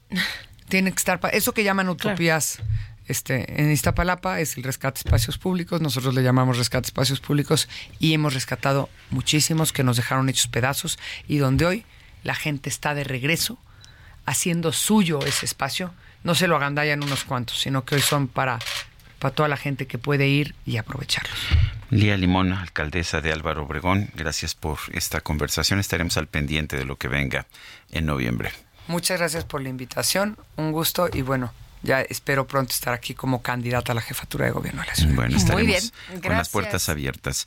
Son las 8 con 40. Bueno, y vámonos ahora con el doctor Alejandro Macías, especialista en influenza, comisionado nacional para la atención de la influenza en México en 2009. Y tras la devastación que dejó el paso de Otis, pues eh, la tragedia se podría magnificar aún por enfermedades ante la escasez precisamente pues de atención y de recursos. Doctor Macías, qué gusto, buenos días. Igualmente, Lupita, Sergio, buenos días, gusto estar con su auditorio. Eh, doctor, hemos estado viendo pues eh, que entra ya la autoridad, pero eh, pues para arreglar lo más urgente. Pero ¿qué pasa con este tema al que todavía no se le presta interés? Este tema de pues las enfermedades que podrían aparecer en los próximos días. ¿De qué manera se puede atacar? ¿Cómo se puede pues actuar en este momento? Sí, restablecer la estructura lo más rápido posible, sobre todo primero el agua potable, tener acceso al agua potable, puesto que el principal riesgo con muchos son las gastroenteritis, las infecciones que son secundarias a la contaminación del, agua y de los alimentos, la contaminación fecal. Em, y el restablecimiento de los drenajes, el retiro de las aguas estancadas, porque eso da lugar a la acumulación de mosquitos. Y si hay muchos mosquitos va a haber dengue, porque eh, es algo que ocurre. Donde hay mucho mosquito de la Aedes, va a haber dengue tarde o temprano. Y, esas zonas han sido zonas endémicas de dengue. Eh, otra es la, estructura hospitalaria, porque hay mucha gente con heridas también y vienen generalmente brotes, por ejemplo, de infecciones de heridas por estreptococos o por una bacteria que se llama Vibrio vulnificus. Entonces es poco a poco ir estableciendo la, la infraestructura porque los brotes, digamos, son naturales a los desastres efectivamente, eso es lo que suele ocurrir con los desastres. ¿Qué, ¿Cuáles son las medidas que, debería estar tomando el gobierno de la República o los gobiernos locales? Sí, eh, primero, desde luego, en cuanto sea posible, eh, la distribución del agua potable, la, la, eh, rehabilitación de todo el sistema del agua potable y del drenaje. eh, el retiro de, los, de las aguas estancadas y de los escombros, la rehabilitación de los hospitales. Yo creo que en ese orden, Sergio. También puede ser el envío de, personal médico, de enfermería, pero eso digamos que eh, eh, van a tener situaciones secundarias. Lo primero es establecer la, la, estructura de, urbana y de salud. Eh, doctor, eh, en caso de que se presente una situación grave como el dengue, eh, ¿podríamos pararla o, es mejor prevenirla? No, desde luego es mejor prevenirla. De hecho, el dengue no se, no se detiene con las medidas que se hacen una vez que empieza el dengue, como fumigaciones y eso que solamente sirven para matar las, las abejas. El dengue es un problema de basura urbana, es un problema de residuos. Entonces, eh, lo mejor es, es, prevenir eso, porque sobre todo en lugares donde ha habido dengue, como las costas de México, la aparición de un gran brote de dengue puede llevar también a brote de dengue grave y ahí se necesitan los hospitales. Entonces, pues sí entiendo que hay dificultades para hacerlo, pero la, rehabilitación de la estructura eh, urbana y de salud, pues es mientras más rápido mejor. Eh, doctor Macías, ya hay una vacuna contra el dengue, tengo entendido que la desarrolló Sanofi hace algunos años. ¿Por qué no se aplica en México? Es que esa vacuna, Sergio, necesita primero hacer una prueba para ver que la, la persona a la que se le pone la, eh, la vacuna ya haya tenido dengue, porque es una vacuna para quien ya tuvo dengue, para que no vuelva a tener dengue, puesto que el dengue, a diferencia, por ejemplo, de COVID-19, queda más leve. En quien ya lo tuvo el dengue es al revés. El dengue es mucho más grave cuando ya tuviste dengue previamente. Entonces, para ponerte la vacuna se necesita también una estructura para poder hacer pruebas para ver que ya tuviste dengue. Entonces, no es una vacuna de aplicación sencilla. Es una buena vacuna, sin duda, ¿eh? pero no es una vacuna de aplicación sencilla. O sea, lo que se tiene que hacer es limpiar eh, o tratar de, limpiar lo más rápido posible, porque tengo entendido que el dengue se hace en agua encharcada, ¿no? Así es, en, agua, en las, aguas estancadas es donde crecen los, los mosquitos. Además, en los residuos, en la basura, la acumulación también, la, la, fauna nociva de roedores, que ya da lugar a un brote de otra enfermedad que es la leptospirosis, o algunas otras parasitosis. Entonces, sí, el retiro de los escombros también en cuanto sea posible eso eh, lo que sigue ir reduciendo los riesgos en salud. Pero doctor, nos han reportado, por ejemplo, que mucha gente que evidentemente no tuvo los todos estos días, toda esta semana, se le echó a perder el alimento y lo que trataron de hacer muchos de ellos fue sacarlo a, la calle, pero pues no hay eh, quien pase, no hay no hay eh, servicio de, de, limpia y no hay quien recoja y entonces pues la situación es un círculo vicioso, ¿no? Porque pues hace mucho calor, los desperdicios están están en la calle, el olor fétido, la fauna nociva, en fin. Pues eh, es un terreno fértil para que eso ocurra y es muy probable que algunos brotes van a ocurrir. Por fortuna, no hay evidencias de que haya brotes de esos que ocurren de manera masiva y que agarran a buena parte de la población como cólera, pero hay un riesgo de que eso pueda ocurrir si, si la situación se perpetúa. Entonces, mientras más rápido se pueda retirar, pues será mejor. Muy bien, pues doctor Macías, como siempre apreciamos mucho que pueda platicar con nosotros. Hasta luego. Sí, un gusto estar con usted. Buenos días. Buenos días. Bueno, pues el sector ah, turístico, el sector comercio en Acapulco perdió todo eso es lo que dijo Alejandro Martínez Sidney, presidente de la Concanaco Servitur en Acapulco, que tuvo este lunes una reunión con funcionarios del gobierno federal. Lo tenemos en la línea telefónica, Alejandro Martínez Sidney, presidente de la Concanaco Servitur en Acapulco. ¿Todo se perdió, eh, don Alejandro? Hola, ¿qué tal? Muy buenos días, saludo a tu auditorio. Soy presidente de la Canaco local, pero sí, efectivamente es... Adelante, sí nacional. Decirle que eh, sufrimos un daño histórico al comercio, los servicios, lo perdimos todo, como como lo dije literal, este por dos fenómenos, el huracán que llegó con fuerza 5, que los datos que teníamos hasta las 8 de la noche que era categoría 3, en dos horas cambió a 5 y pues arrasó con, como ustedes vieron todo lo que es el, el la parte del centro de Acapulco, la periferia y acabó pues con, con lo que habíamos tenido, ¿no? Esa es una parte. La otra, la rapiña, que incontenible, que si no hubiéramos tenido rapiña, pues ya hubiéramos tenido algunos comercios. Yo creo que el, el 60% ya hubiera estado operando, desgraciadamente la rapiña acabó con todo literal, hasta las bodegas de las bodegas y este mucha gente hoy con esas mercancías está lucrando, está vendiendo las botellas de agua hasta 100 pesos y no se vale que le estén haciendo eso a la población, por eso hacemos una denuncia a través de tu programa para que las autoridades investiguen en dónde están esos puntos clandestinos clandestinos de venta ilegal de, de mercancía robada y que están lucrando con altos precios. Yo creo que no se vale lo que nos hicieron y aparte a la ciudadanía honesta, la, la, la gente que tiene ética, la que gente que tiene educación o la gente de la tercera edad o los que no pudieron este pues entrar por algunas mercancías, hay cosas que lo permitimos, eh, eh, el OXO incluso permitía un producto que entraran, que sacaran lo que pudieran, este, pero ya ir por por Liverpool, ir por Comex, ir por la Suzuki, ir por las tiendas de ropa, ir por Woolworth, ir por Sears, pues no se vale lo que lo que hicieron este gente de la delincuencia organizada que con listas y encapuchados estaban haciendo órdenes para que con ciertos controles pues devastaran lo lo poquito que, que, que, nos dejó el huracán. Eh, Alejandro, ¿ha cambiado la situación en las últimas horas eh, o, sigue igual? Porque lo que nos han dicho es que hay presencia de la Guardia Nacional, que hay militares. Sí, está cambiando. Sí está cambiando. Ya empieza a llegar la, la, la, ayuda tarde, porque esto debió haber sido al día siguiente y hubiéramos evitado pues muchas muchas muchos saqueos y, mucha destrucción. Este, yo creo que es muy importante que, que sigan ustedes difundiendo lo que nos está pasando, nos ayuda mucho que la gente conozca la realidad, que se vaya a informar puntualmente como ustedes lo han hecho y yo agradezco mucho, la verdad, que nos den la voz a través de tu programa. Eh, ¿cuáles, ¿Cuáles serían en este momento las medidas más urgentes para lograr una recuperación del sector comercio? Por supuesto, la seguridad es una, si no, no se puede llegar a, ningún lado, pero ¿qué más habría? agua, luz, seguridad y apoyos directos a la micro y mediana empresa local.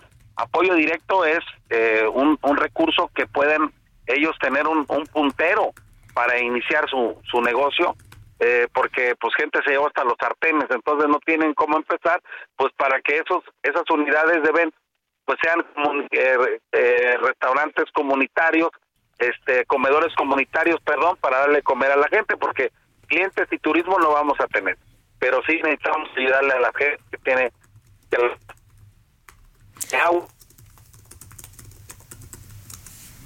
mm, Alejandro. A ver, se nos se nos fue la llamada. Estamos conversando con Alejandro Martínez Sidney, presidente de la Canaco Servitur en Acapulco. Bueno, no sé si ya lo, lo tenemos de, regreso. Eh, fíjate lo, lo, que nos está diciendo Sergio, si hubiera entrado la ayuda de manera inmediata, no hubiéramos tenido esta situación tan grave que se está presentando. ¿Por qué, ¿Por qué no podemos echar a andar todo? Por lo menos estaría al 60%. Si, si hubiera habido la pues, seguridad también, porque dice eh, que... Exacto, la rapiña, el saqueo, eh, la gente armada, ¿no? Este, nos decía una persona que entrevistamos que al segundo día ya gente en motocicleta estaba yendo a las casas, a meterse a las casas, no, no solo a los comercios. Y, bueno, pues eh, hay una situación que todavía no se restablece, aunque nos dicen, bueno, vamos avanzando. En el tema de la electricidad, eh, se ha mencionado algo muy importante, que eh, puede haber una restitución del 90%, pero pues si, si no hay las, em, las redes en tu casa o en el edificio donde está ya la electricidad, pues tampoco va a haber electricidad ya está listo, ¿verdad? Ya tenemos otra vez a Alejandro Martínez. Una disculpa, me estoy moviendo en la ciudad. Eh, comandante de la, de la novena región militar que nos está convocando para ver el tema de la seguridad a los comercios y las y a las casas porque eh, resulta que grupos de la delincuencia organizada ahora está buscando esos puntos donde se llevaron televisiones, motos y todo porque pues ladrón que roba ladrón ahora nos los andan buscando y ese es el miedo que ahora hay en las en las casas que andan buscando las mercancías. Y bueno esa es una, información que te estoy dando eh, de primera mano porque pues es un tema que vamos a tocar ahorita con el general, que sí se requiere firmeza ya, y este incluso toque de queda en la noche para que podamos ir bajándole a la, a la desestabilización social que hay en el puerto de Acapulco. A ver, entonces, ¿estás proponiendo, Alejandro, que haya toque de queda en Acapulco, que haya toque de queda para regresar a la normalidad?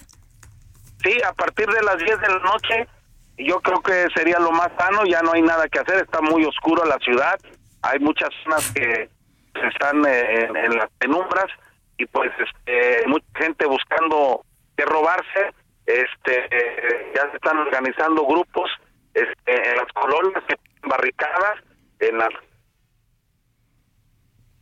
bueno se nos está se nos está cortando pues sí, eh, personas están haciendo barricadas en sus domicilios, en algunos comercios, precisamente para evitar que entren los delincuentes. Sergio, eh, nos decía una de nuestras eh, compañeras corresponsales allá en Acapulco que en uno de los viviendas de los condominios entraron elementos con armas largas, precisamente a tratar de, saquear el lugar. Y ayer nos decía una persona que de plano, pues andan armados adentro de sus viviendas porque tienen mucho miedo porque no ha llegado la seguridad y bueno, pues para poder eh, defenderse en un momento determinado. Son las 8 de la mañana con 54 minutos, ya no pudimos concluir esta entrevista con el presidente de la Canaco Servitur, Alejandro Martínez Sidney, pero creo que nos dijo suficiente como para que pues podamos entender la situación, sobre todo de seguridad allá en Acapulco. 8 con 54, nuestro número de WhatsApp es el 55 2010 9647. Vamos a una pausa y regresamos.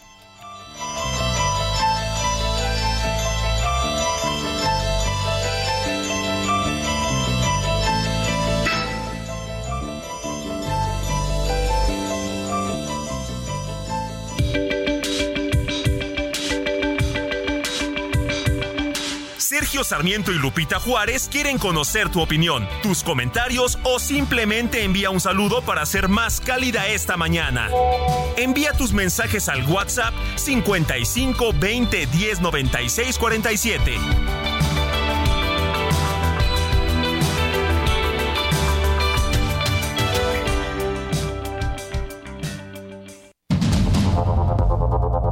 Continuamos con Sergio Sarmiento y Lupita Juárez por el Heraldo Radio.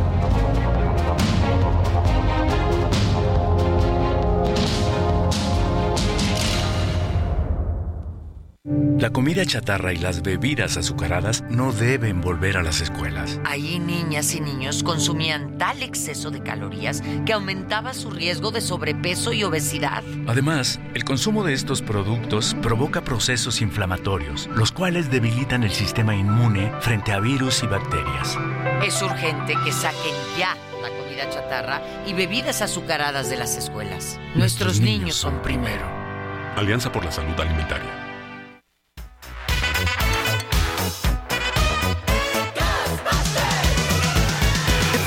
Strange in your neighborhood, who you gonna call? Ghostbusters! If it's something weird and it don't look good, who you gonna call?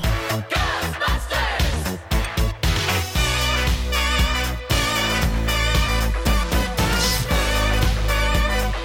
I ain't afraid of no ghosts.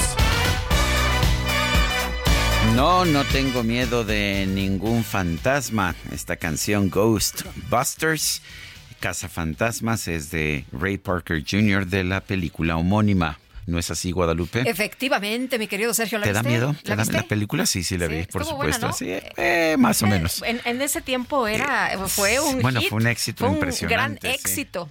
Ahorita la ves y a lo mejor ya, ¿no? Pero, pero en su momento, no, hombre, fue un exitazo. Oye, el chef Darío Tapia pregunta que si en las canciones de miedo que si esas canciones de miedo podrían ser las de Laida Sansores. No estoy seguro, ¿verdad? Ah, caray. Bueno, tenemos Vámonos más, mensajes, más mensajes. sí. Dice Nancy Villegas. Buenos días, Sergio Lupita. Miedo es que lleves un año haciendo un trámite en el ISTE para que te operen de una catarata y que después de cuatro ocasiones de realizarte los estudios de laboratorio, dos veces de permanecer en el Hospital Bicentenario de Tultitlán en ayunas desde las 5 de la mañana, salgan a decirte a las 2 de la tarde que se pospone tu cirugía hasta nuevo aviso. Bueno, esto es que así son las cosas en Dinamarca, o sea que hay que Ya casi, aprender. ya casi, Nancy. Hay que aprender a aceptarlo. Dice otra persona, Sergio Lupita, muy buenos días. En mi modesta opinión, después del gran presidente que fue Adolfo López Mateos, todos los que lo han sucedido han actuado peor que él, uno tras otro, incluyendo al actual. Atentamente, Genaro Sánchez, mi edad, 73 años. Saludos desde Tlaxcala. Bueno, y nos dice una persona de nuestro auditorio, la buen día, es verdad que tembló hoy. Estoy revisando el sismológico. La verdad es que yo Eh, tembló, no- ¿sabes dónde tembló bien fuerte? ¿Dónde? En Chile. En Chile acaba de temblar eh, hace este hace Pero unos minutos muy fuerte y este sí eh, estamos viendo algunas imágenes muy muy muy rudas, pero aquí mm, no no tengo este información a ver eh, no No. Tampoco, tampoco, tampoco yo la tengo.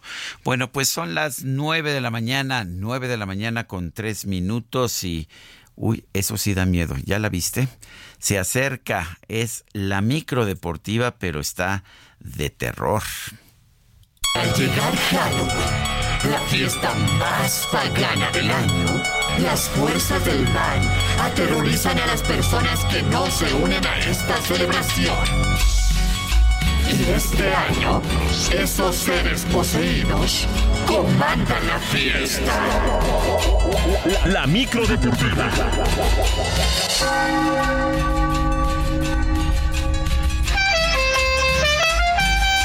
A ver, vámonos con la combi.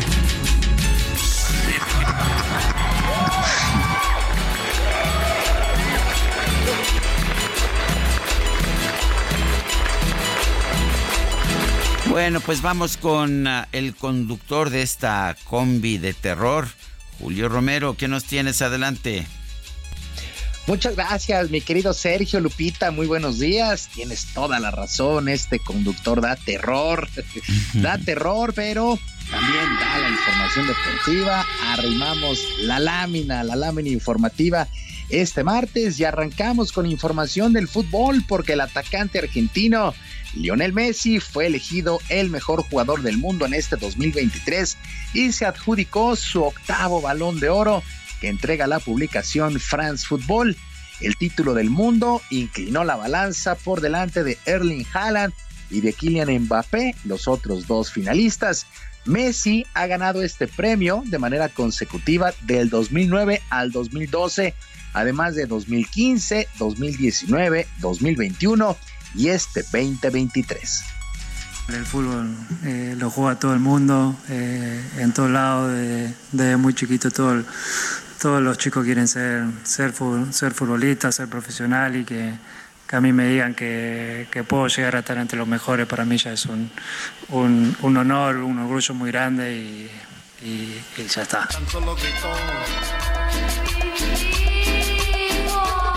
Por su parte, la española Aitana Bonmatí, jugadora del Barcelona, se llevó el premio en la rama femenina. Ha sido, ha sido un año excepcional a nivel deportivo y aunque se trata de un premio individual, el fútbol es un deporte colectivo. Así que me gustaría extender el premio a todas mis compañeras, staff, trabajadores de- del Barça y la selección, porque está claro que sin todos los éxitos conseguidos este año, yo no estaría hoy aquí.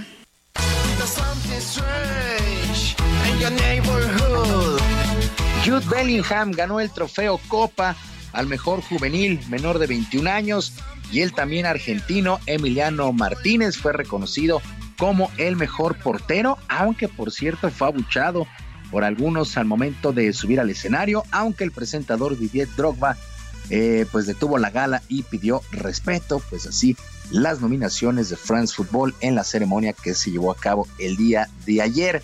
Mientras tanto, con cuatro duelos el día de hoy arranca ya la jornada 15 del torneo de apertura del balompié local a las 7 de la noche. El equipo de la Franja del Puebla estará enfrentando a los Diablos Rojos del Toluca. mientras que los gallos del Querétaro se estarán midiendo a las Chivas Rayadas del Guadalajara. Por cierto, el atacante Alexis Vega pues sigue sancionado, no fue convocado por las Chivas. A las 9 de la noche con 10 minutos, los Esmeraldas de León estarán recibiendo a los Pumas de la Universidad y a la misma hora los Rayados del Monterrey contra los Rayos del Necaxa. Por cierto, la comisión disciplinaria de la Femes Food dio a conocer los castigos luego de lo que ha sido el fin de semana. Antonio Mohamed, técnico de Pumas, suspendido un juego por insultos al árbitro. El jugador del América, Jonathan Dos Santos, recibió una multa económica por sus declaraciones contra Jesús Gallardo de Rayados del Monterrey y su equipo el América, multado por permitir a medios de comunicación estar en zonas no autorizadas es el reporte de la comisión disciplinaria. Por su parte, la selección mexicana de fútbol femenil se mide este día a su similar de Argentina dentro de los Juegos Panamericanos que se desarrollan en Santiago de Chile ya en la etapa de semifinales. El conjunto tricolor que dirige Pedro López llega motivado porque no han perdido y la mediocampista Alexia Delgado espera que se mantenga esta racha hemos terminado con buenas sensaciones los partidos y pues obviamente el ganar se convierte en un hábito y pues también es una motivación llegar con todos los partidos ganados. Se llega diferente a una semifinal así y pues físicamente creo que pues todos estamos disponibles para dar lo mejor de nosotros. Ahí viene Y el fútbol varonil enfrentará a Brasil también en semifinales el día de mañana. Y esta décima jornada en los Juegos Panamericanos fue complicada en el tema de medallas y la delegación cayó hasta la cuarta posición en la tabla. La única presea del día llegó por conducto de Laura Galván, que logró la medalla de plata en los 10.000 metros planos. Y pues bueno, una medalla de plata, me hubiera encantado que hubiera sido la de oro y, pues bueno, la peleé, pero desafortunadamente no, no fue para mí esta vez. Y pues bueno, una medalla que, que pues dedico para Guanajuato, para, para todo mi estado allá. Y muchísimas gracias por el apoyo. Una chica que me gusta, que me encanta, que me atrapa, me fascina porque es una Por su parte, Cecilia Tamayo se metió a la final de los 100 metros planos, logrando el primer lugar en su hit eliminatorio. De tal manera, Estados Unidos sigue cómodamente al frente de este medallero, 72 de oro, 45 de plata y 54 de bronce para un total de 171. En el segundo lugar ya se encuentra Brasil, 37 de oro, 47 de plata y 39 de bronce. El tercer sitio es para Canadá con 35 de oro, 32 de plata y 38 de bronce para un total de 105. Y el cuarto sitio ahora para México, 35 de oro, 22 de plata y 32 de bronce, un total de 89 preseas. Ha sido una muy, muy buena actuación de la delegación nacional que por muy buen rato se mantuvo en el segundo lugar y ahora está en el cuarto sitio. Por cierto, la Comisión Nacional de Cultura Física y Deporte anunció que la arquera Alejandra Valencia y el taekwondoín Carlos Sansores fueron elegidos los ganadores al Premio Nacional del Deporte 2023 en la categoría de no profesional justamente en el deporte profesional, la selección mexicana de béisbol, que ganó el tercer lugar en el pasado clásico mundial, pues ha recibido la distinción. El nadador José Arnulfo Castorena ganó el premio en Paralímpico y Eddie Reynoso será reconocido después de entrenar al boxeador Saúl El Canelo Álvarez. Blanca Casale recibió la nominación luego de convertirse en la primer árbitro en estar en el básquetbol de la NBA. Así es que ya están los ganadores del Premio Nacional del Deporte 2023. En otras cosas, el equipo de los Rangers de Texas venció tres carreras por una a los Diamondbacks de Arizona y ya tomó ventaja de dos juegos a uno en la Serie Mundial en los playoffs en el béisbol de las grandes ligas. Corey Seager marcó la diferencia con un cuadrangular productor de dos carreras. El día de hoy, el cuarto compromiso de este clásico de otoño, así es que Texas demostrando que de visitantes son bien peligrosos. Y también cerró la semana 8 en el fútbol americano de la NFL con el clásico lunes por la noche, donde los Leones de Detroit han derrotado 26 a 14 a los Raiders. Jared Goff tuvo una buena noche con 272 yardas, una anotación y una intercepción. Jimmy Garoppolo se quedó muy, pero muy corto con los Raiders, solamente 126 yardas y sufrió una intercepción. con este resultado, los Raiders tres ganados y cinco perdidos, mientras que los Leones de Detroit están convertidos en uno de los mejores equipos de la campaña. Seis triunfos y solamente dos descalabros para este equipo de los Leones. Así es que ya se fueron ocho semanas en la NFL. Sergio Lupita, amigos del auditorio, la información deportiva este martes. Que sea un extraordinario día para todos. Pues muchísimas gracias, Julio. Un abrazo, muy buen día.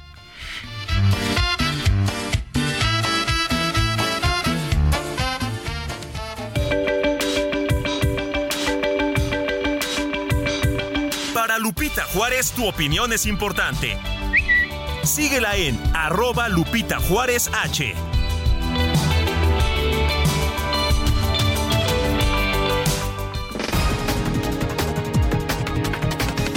Son las 9 con 13 esta mañana. La gobernadora de Guerrero, Evelyn Salgado, confirmó que el reporte preliminar de la Fiscalía del Estado tras el paso del huracán Otis establece un saldo de 46 personas muertas y 58 desaparecidas. Continuamos con este reporte preliminar que nos da la Fiscalía General del Estado, aún de eh, 46 personas fallecidas. Es importante aclarar que se está trabajando, que se atendieron durante el día de ayer y la madrugada de hoy, incluso varios reportes que afortunadamente fueron negativos. Lo mismo para las personas que han sido reportadas como desaparecidas, cuyo número se mantiene en 58 personas. El presidente López Obrador anunció que mañana podría comenzar la entrega de apoyos para los damnificados del huracán Otis de manera directa. Entonces, ya prepararnos para eso, si ya tienen 30 mil, eh, pensar que desde mañana podemos eh, comenzar a entregar los apoyos de manera directa y seguir con el censo. Lo mismo eh, el adelantar los apoyos de bienestar la alcaldesa de Cuauhtémoc, Sandra Cuevas, anunció la suspensión de los festejos por el Día de Muertos en su demarcación. Esto por la emergencia que se enfrenta en el estado de Guerrero. Además informó que va a donar tres meses de su sueldo para ayudar a los damnificados. Yo no voy a donar tres días de mi sueldo. Yo voy a donar tres meses de mi sueldo. Voy a dejar de comprarme ropa tres meses que saben que me encanta comprar ropa. Voy a dejar de comprar ropa tres meses para mandar con todo mi cariño cobijitas para los niños. Voy a mandar sillas de ruedas para los adultos mayores. Y voy a enviar también algunos regalos para las niñas y los niños que la están pasando mal. El Pleno de la Cámara de Diputados aprobó una reforma a la ley de aviación civil para permitir que las mujeres lactantes viajen en aviones comerciales con más de 100 mililitros de leche materna. Y luego de que la Corte Suprema de Venezuela suspendió todos los efectos de las elecciones primarias opositoras, el gobierno de los Estados Unidos advirtió que tomará medidas si el presidente Nicolás Maduro incumple el acuerdo electoral alcanzado con la oposición. El ejército de Israel informó que durante una operación terrestre rescató a una militar identificada como Ori Megidish, quien se encontraba retenida por Hamas en la franja de Gaza. This is Halloween, everybody make a scene, trick or treat, till the neighbor's gonna die of fright. It's our town, everybody scream, in this town of Halloween. El presidente de los Estados Unidos, Joe Biden, y la primera dama, Jill Biden, recibieron este lunes a un grupo de niños para celebrar el Halloween con un evento dedicado al fomento a la lectura. Se le denominó Hallow Read, o sea, eh, Halo de Halloween y Read de lectura. La primera dama utilizó un disfraz de gato para regalar libros a los menores, mientras que el presidente repartía dulces. Además, la fachada de la Casa Blanca fue decorada con personajes de cuentos infantiles y de leyendas. This is Halloween, red and black and slimy green. Aren't you scared? Well, that's just fine.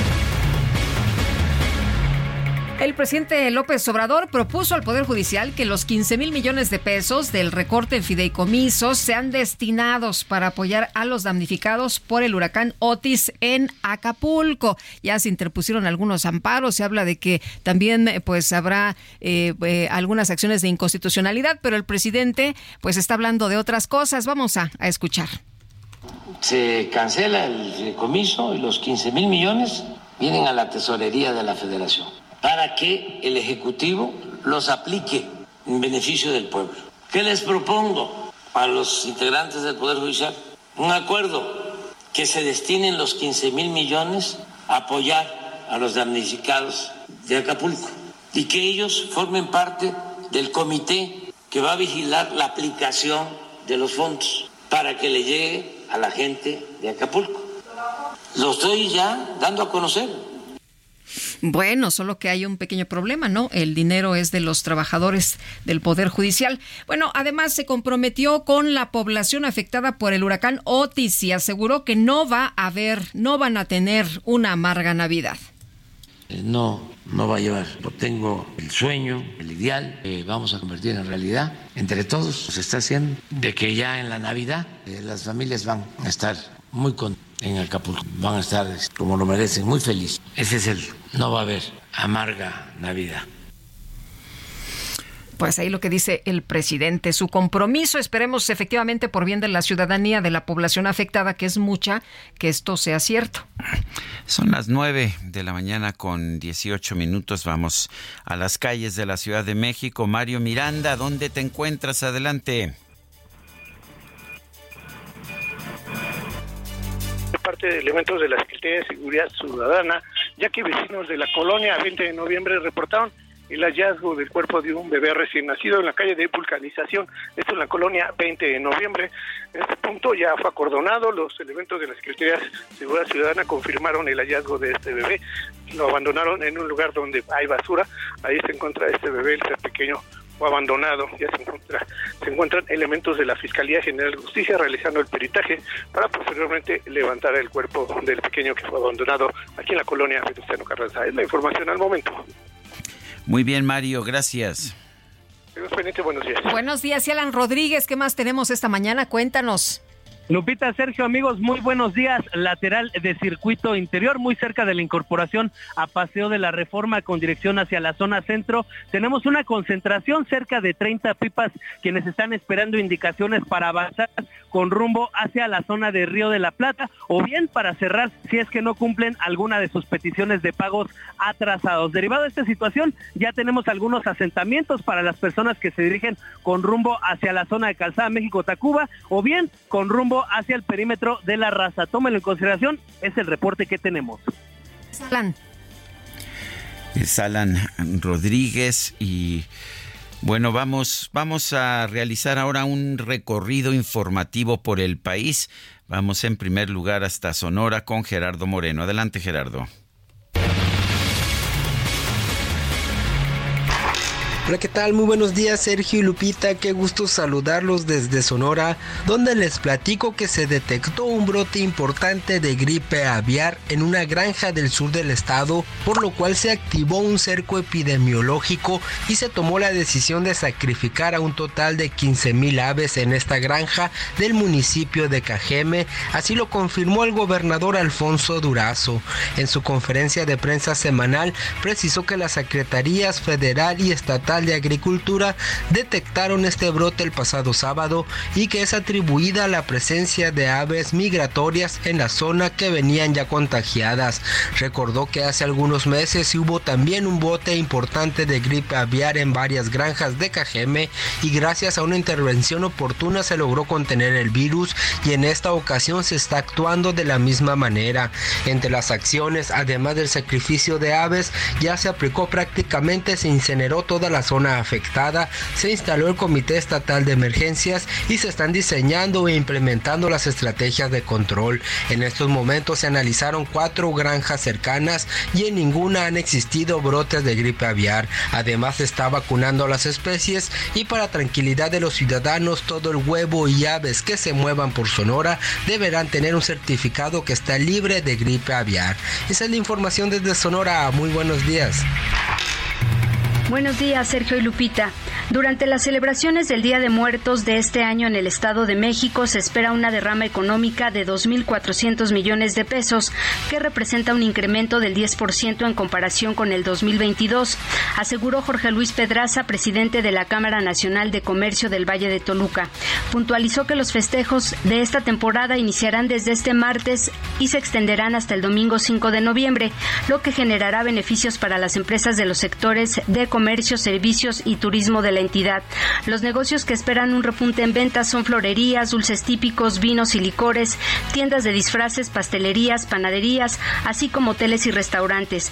El gasto promedio que realizarán las familias mexiquenses para montar la tradicional ofrenda oscilará este año entre 800 y 1.200 pesos en la compra de 20 productos en promedio, como fruta, comida, dulces, flores, veladoras, pan de muerto e insumos para elaborar platillos típicos.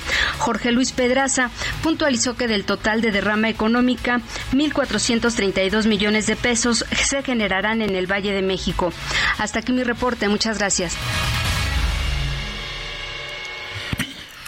Bueno, pues ese es el recorrido, el recorrido que hemos estado haciendo, que hacemos de forma, de forma constante eh, a través de nuestros corresponsales, eh, de nuestros corresponsales por todo el país. Dice el presidente que, eh, pues que se pueden utilizar los fondos de los fideicomisos, 15 mil millones de pesos del Poder Judicial para la reconstrucción. bueno, estoy viendo aquí una pues una sugerencia por parte de eh, Juan Ortiz de Lupa Legislativa que dice, bueno, pues que acaba de encontrar que el tren Maya tiene un guardadito de 50 mil millones de pesos que no ha usado. ¿Y por qué no lo mandamos a Acapulco? Podría ser, ¿no? Bueno, son las 9 de la mañana con 24 minutos, 9 con 24. Guadalupe Juárez y Sergio Sarmiento estamos en el Heraldo Radio. Nuestro eh, número para que nos mande mensajes de WhatsApp es el 55 2010 96 47. Repito, 55 2010 96 47. Vamos a una pausa y regresamos.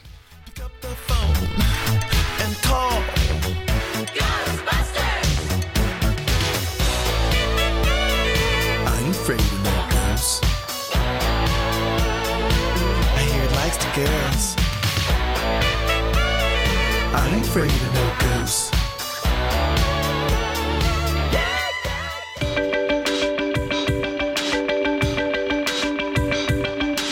Sergio Sarmiento y Lupita Juárez quieren conocer tu opinión, tus comentarios o simplemente envía un saludo para ser más cálida esta mañana. Envía tus mensajes al WhatsApp 55 20 10 96 47.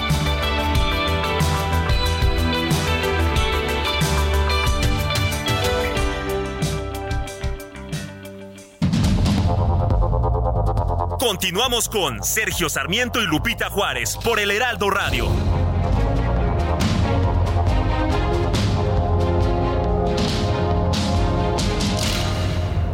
Gastrolab. Historia, recetas, materia prima y un sinfín de cosas que a todos nos interesan.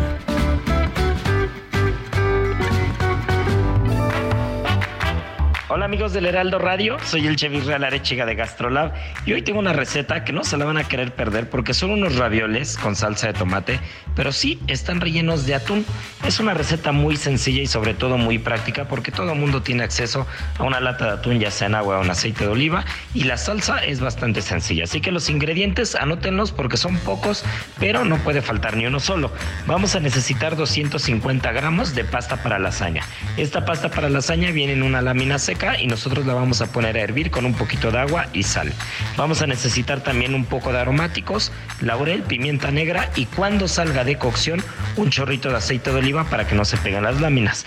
Para el relleno 100 gramos de queso crema, una lata de atún en aceite o en agua y un poquito de pimienta. Y para la salsa cebolla blanca, ajo, pimiento rojo que puede ser asado, un poco de jitomate, puré de tomate y queso parmesano. El procedimiento ya saben que en gastrolabweb.com lo vamos a encontrar y nos va a llevar de la mano para hacer esta receta.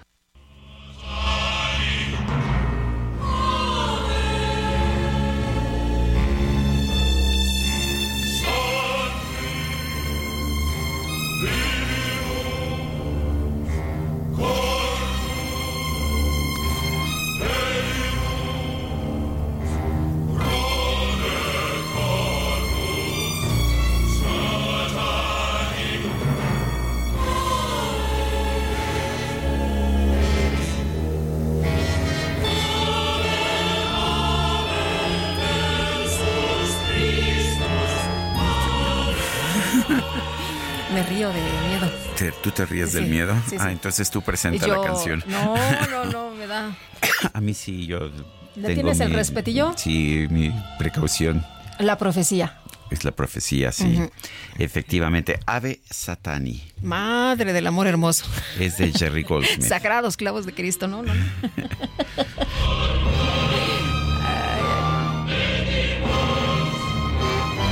Ay, Guadalupe, mejor vámonos a los sí, mensajes. Mejor vámonos a los mensajes porque si no, oye, nos dice una persona de nuestro auditorio, mi hijo está en la prepa 8, me consta que se ha invertido en el Deportivo Plateros, hemos disfrutado de las nuevas instalaciones y firman Joaquín Serrano e hijo.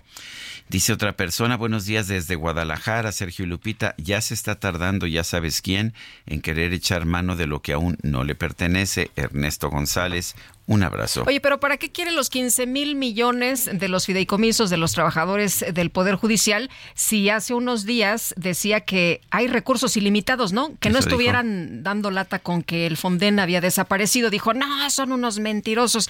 Y Llorio, el subsecretario Gabriel, eh, Lloro, eh, subsecretario de eh, de Hacienda, este dijo que había 18 mil millones de pesos del Fonden y además que había seguros para gastos catastróficos y otros recursos para atender emergencias.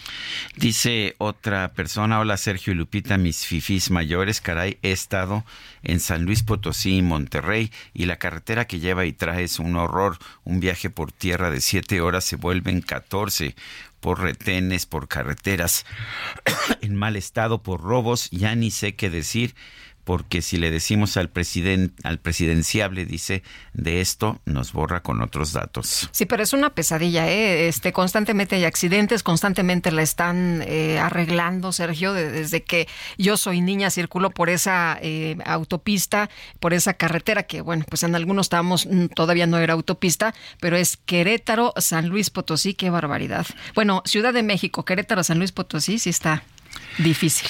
Son las nueve con treinta y cuatro minutos. Está con nosotros Mónica Reyes. ¿Qué nos tienes, Mónica? Adelante, buen día. Buenos días, ya me ven venir, ¿verdad? También. Ya, también, también. Me trajo Julio Romero. Así es. te veniste en la terrorífica micro deportiva. Terrorífica, es poco.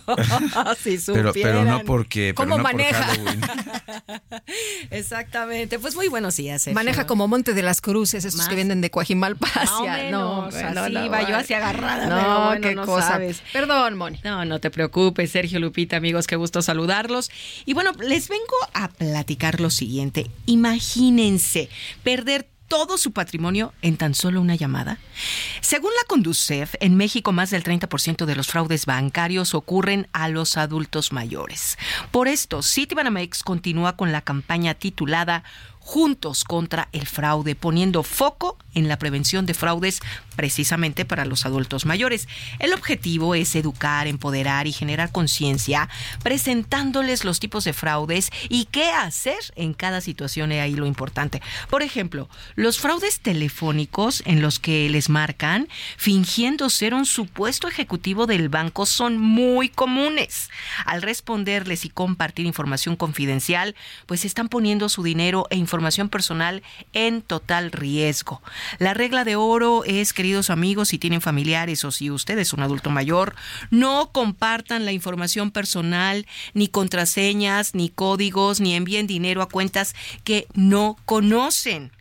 Yo creo que juntos podremos evitar y detener precisamente estos fraudes bancarios y sobre todo a los adultos mayores. Muchas gracias. Buen día. Buen día. Gracias a ti, Mónica. Mónica Reyes señor presidente. Bueno, estamos escuchando el juramento de la princesa Leonor. Adelante. Les platico que la heredera al trono de España, la princesa Leonor, juró lealtad a la Constitución este martes en el día de su cumpleaños número 18 en un evento que sentó las bases para su eventual subida al trono en sustitución de su padre, el rey Felipe VI. La ceremonia tuvo lugar en el Congreso de los Diputados y fue emitida en vivo por la televisión nacional. Simboliza la continuidad de la monarquía parlamentaria española y la lealtad de la institución con el Parlamento. Leonor de Borbón Ortiz, prestó el mismo juramento que pronunció su padre, entonces príncipe, cuando cumplió 18 años en 1986. Leonor puso la mano sobre el mismo ejemplar de la Constitución que usó su padre y juró desempeñar fielmente sus funciones. Y vamos a escuchar. Señora, las Cortes Generales están reunidas para recibir de Vuestra Alteza, como princesa heredera de la Corona de España, el juramento que viene a prestar con arreglo a la Constitución. Juro desempeñar fielmente mis funciones, guardar y hacer guardar la Constitución y las leyes, respetar los derechos de los ciudadanos y de las comunidades autónomas y fidelidad al Rey. Alteza, hace 37 años Gregorio Peces Barba acompañaba a vuestro padre en este acto crucial. Hoy soy yo quien tiene el privilegio de acompañarla y en su honor repetiré las palabras que aquel día pronunció el presidente. Las Cortes Generales acaban de recibir el juramento que Vuestra Alteza ha prestado en cumplimiento de la Constitución como heredera de la corona. Viva la Constitución, viva, España, viva el rey. Bueno, pues Leonor se convierte en la princesa heredera cuando Felipe VI fue proclamado rey el 19 de junio de 2014 y dicen que, bueno, pues eh, ha salido prácticamente en todas las portadas que ha acuñado el término de leonormanía en referencia a su creciente popularidad como la nueva generación de la futura monarquía. Son las nueve con treinta y nueve a través de 15 centros de acopio en el estado de Quintana Roo. Eh, se han logrado recolectar 16 toneladas de ayuda para Acapulco. La gobernadora Mara, Mara Lezama agradeció la colaboración de los Quintana, Quinta, que se han sumado con sus aportaciones en especie para los damnificados de Guerrero por el huracán Otis. La gobernadora Lezama y la presidenta del sistema DIF Solidaridad, Verónica Lezama Espinosa, encabezaron los trabajos para organizar la ayuda que, se, que, se, que va llegando, de hecho, a los centros de acopio del DIF estatal.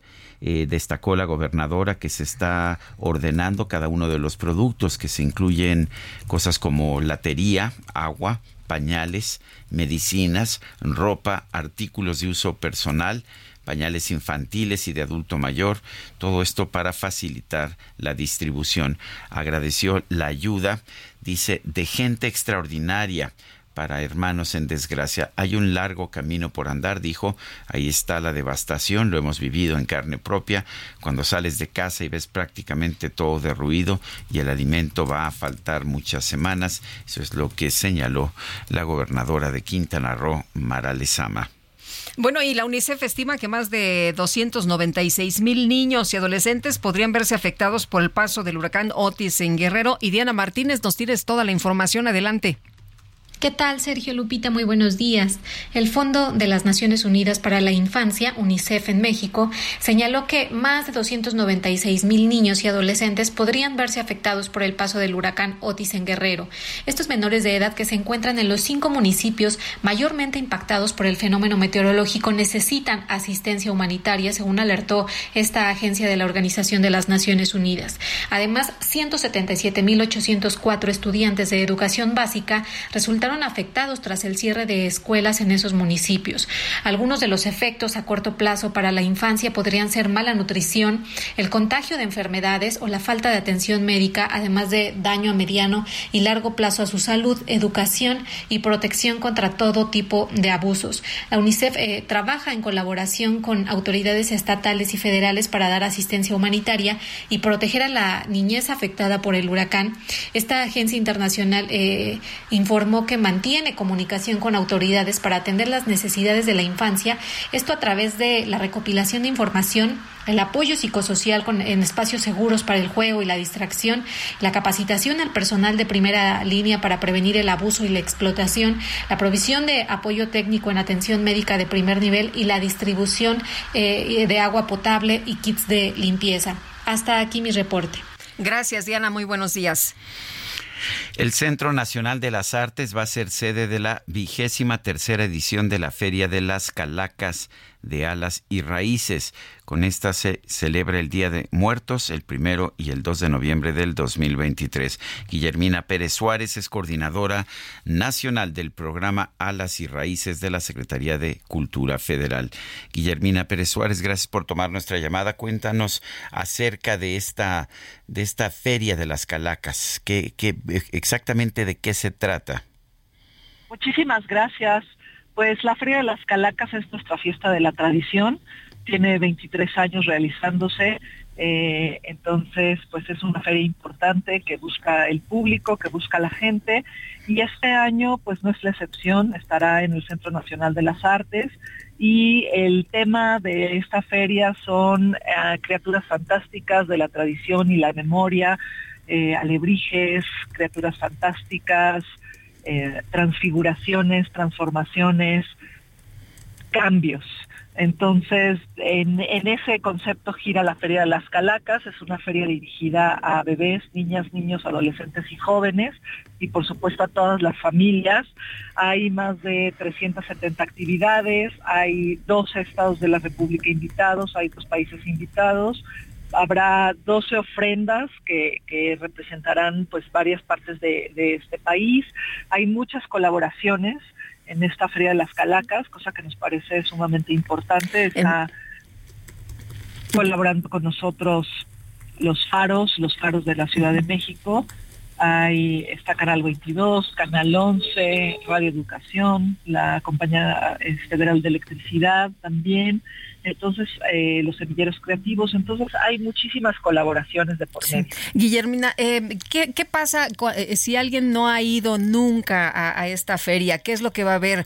altares, música, leyendas, cuentacuentos, ¿qué, qué, van, ¿qué van a tener de actividades? Nos decías que son un montón de actividades. Así es, pues mira, van, van a encontrar la Feria de las Calacas dividida en áreas va, a estar ocupada todas las áreas verdes del Centro Nacional de las Artes. Ahí van a poder encontrar un área para primera infancia, es decir, para niños y niñas de 0 a 5 años que pueden realizar las actividades con sus papás, con sus mamás, con sus familiares. Va a haber una zona para infancias, es decir, de 0 a 12 años, y va a haber una zona especial para adolescentes, en donde ellos van a tener laboratorios en vez de talleres, en donde eh, pues digamos que el tiempo es libre, ellos pueden, van a poder estar ahí el tiempo que ellos lo decidan para que pues, justamente ellos generen un proceso creativo diferente, ¿no? A sus tiempos van a estar acompañados con profesionales de la gráfica, de la ilustración, de la construcción, justamente para que puedan generar artefactos. Va a haber un escenario principal en las áreas, este, en la parte trasera de, de las áreas verdes del CENAR, Ahí va a haber música, teatro, pero también va a haber cine musicalizado. Vamos a estar en la Plaza de las Artes, que es un foro al aire libre del CENAR. Ahí van a poder encontrar también teatro y música y danza. Y vamos a ocupar dos teatros, el Flores Canelo. A ver, parece que se nos cortó la llamada. Estamos conversando con Guillermina Pérez Suárez, coordinadora nacional del programa Alas y Raíces de la Secretaría de Cultura Federal. Esto, esta feria de las Calacas eh, va a tener como sede el Centro Nacional de las Artes aquí en la Ciudad de México. Bueno. Guillermina, ya te recuperamos y bueno, pues nos decías de, de estas actividades que van a tener lugar el 1 y 2 de noviembre. Así es, desde las 11 de la mañana hasta las 10 de la noche. Bueno, pues ah, entonces en el Centro Nacional de las Artes y estaremos al pendiente y gracias por la invitación, Guillermina. Muchísimas gracias y para toda la gente que quiera llevar acopio o juguetes para los niños, las niñas de Guerrero y para las familias, pues también estaremos recibiendo. Muy bien, pues muchas gracias y vamos nosotros a continuar. Sí, vamos a continuar con un recorrido por el país. Vamos a empezar desde Jalisco con Mayeli Mariscal. Adelante Mayeli, ¿qué pasa por allá? Cuéntanos. Hola, ¿qué tal? Muy buenos días. Buenos días también a todo el auditorio. Son al menos 1.400 millones de pesos los que requieren para apoyar las necesidades de las familias afectadas por el huracán Lidia en Jalisco. Y a esto se suman afectaciones en el sector agropecuario, siendo los cultivos mayormente afectados de maíz, trigo, papaya y plátano, entre otros. Lidia dejó en Jalisco al menos 3.900 casas afectadas y hasta ahora no han recibido apoyo de ninguna bolsa federal a lo largo de la actual administración en otros desastres tampoco. Así lo aseguró el gobernador Enrique Alfaro Ramírez, quien señaló que la actual administración tiene cerca de 670 millones que se podrían poner en un esquema de peso a peso en el cual la federación también aportara para completar estos 1.400 millones de pesos que son necesarios para apoyar a los afectados por Lidia en Jalisco. Esa es la información desde Jalisco. Ahora vamos contigo, Federico Guevara una sólida línea de investigación por parte de la Fiscalía señala que los cuatro menores desaparecidos o presuntamente secuestrados en la colonia Lázaro Cárdenas del municipio de Meoqui, Chihuahua, localizado a unos 40 kilómetros al sur de Chihuahua capital, presumiblemente habían planeado irse a Oklahoma, lugar donde son originarios y en donde vive su padre. Y por cuestiones pues, familiares hubo una especie de separación y los menores fueron trasladados a Chihuahua. Esta es la línea que está siguiendo la fiscalía. Parece ser que un familiar ayudó a estos niños a emigrar de nuevo a su país de origen. La línea de investigación continúa, las autoridades están tratando de establecer contactos con las autoridades estadounidenses para dilucidar esto, pero hasta donde se sabe, esta es la línea de investigación en torno a esta noticia que causó gran expectativa por haberse tratado de cuatro ciudadanos menores de edad, ciudadanos estadounidenses, pero presumiblemente están en su estado de origen, en Oklahoma, allá en los Estados Unidos. Bueno, pues es ahí nuestro recorrido, pero hay más información. Vecinos de las alcaldías de Álvaro Obregón y Miguel Hidalgo mostraron preocupación al darse cuenta que algunas columnas del segundo piso del periférico presentan cuarteaduras por filtraciones. Cintia Stettin, cuéntanos.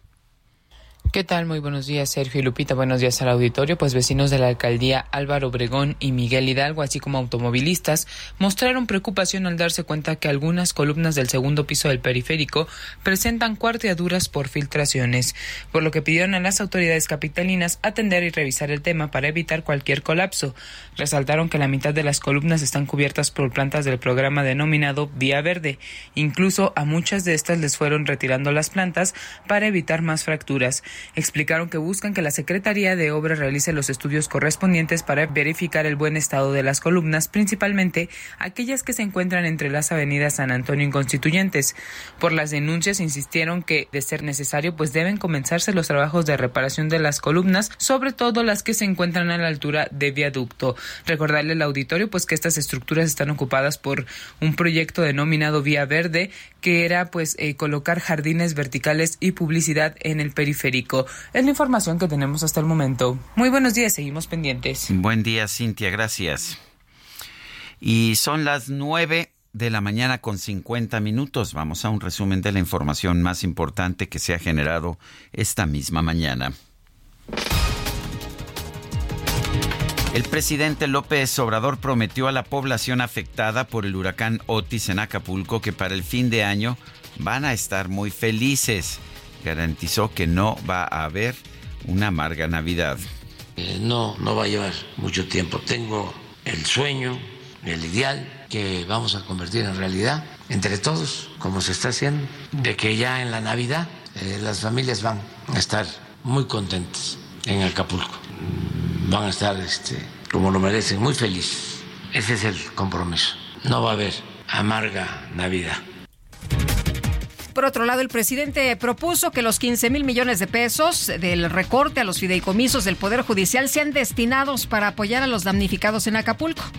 ¿Qué les propongo a los integrantes del Poder Judicial? Un acuerdo que se destinen los 15 mil millones a apoyar a los damnificados de Acapulco y que ellos formen parte del comité que va a vigilar la aplicación de los fondos para que le llegue a la gente de Acapulco. lo estoy ya dando a conocer. O sea, es que tendríamos que esperar a que se publique la ley de ingresos, el presupuesto, y luego ver si no va a haber controversia, pero ellos podrían decir, estamos de acuerdo. En este espacio radiofónico, Alejandro Martínez Sidney, presidente de la Canaco Servitur en Acapulco, planteó imponer un toque de queda en el puerto para brindar tranquilidad a los habitantes afectados por el huracán, pero también por el pillaje. Eh, resulta que grupos de la delincuencia organizada ahora está buscando esos puntos donde se llevaron televisiones, motos y todo, porque pues ladrón que no va, ladrón no anda, los andan buscando y ese es el miedo que ahora hay en las en las casas que andan buscando las mercancías y bueno esa es una, información que te estoy dando eh, de primera mano porque pues es un tema que vamos a tocar ahorita con el general que sí se requiere firmeza ya y este incluso toque de en la noche para que podamos ir bajándole a la, a la desestabilización social que hay en el puerto de Acapulco. Esta mañana el discurso de apertura del secretario de Estado de la Unión Americana, Anthony Blinken, en una audiencia ante la Comisión de Asignaciones del Senado fue interrumpido por, un por manifestantes que exigen un alto al fuego en la franja de Gaza. El Ministerio de Sanidad de Gaza informó que los ataques israelíes desde el comienzo de la guerra contra Hamas han dejado 8.525 muertos, incluyendo más de 3.000 menores de edad. Los rebeldes hutíes de Yemen se adjudicaron el lanzamiento de un ataque con drones contra Israel como represalia por la guerra en la franja de Gaza.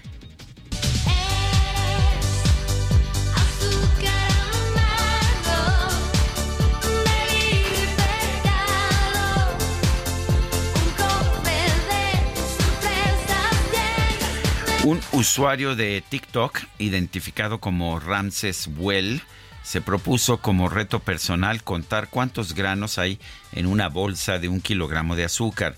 Después de, pasar seis días dedicados a esta tarea, el joven contó un total de 203.773 granos de azúcar. Supongo que, pues, que no tenía muchas obligaciones, eh, por lo menos inmediatas. Ah, qué cosa de seis días, despertándome todos los días de la mañana hasta la noche para que el kilo de azúcar traía 203.776 gramos bueno, de azúcar. Oye, me están informando que se acaba de registrar otro accidente en el arco norte, en el kilómetro 114. Un tráiler se impactó atrás de una grúa y se incendió. Y bueno, es en el tramo donde pues hubo otro accidente y que provocó que estuvieran paradas 10 horas eh, algunas de, de las personas que transitaban por la zona para que lo tomen en cuenta. Hasta mañana, gracias de todo corazón. Heraldo Media Group presentó Sergio Sarmiento y Lupita Juárez.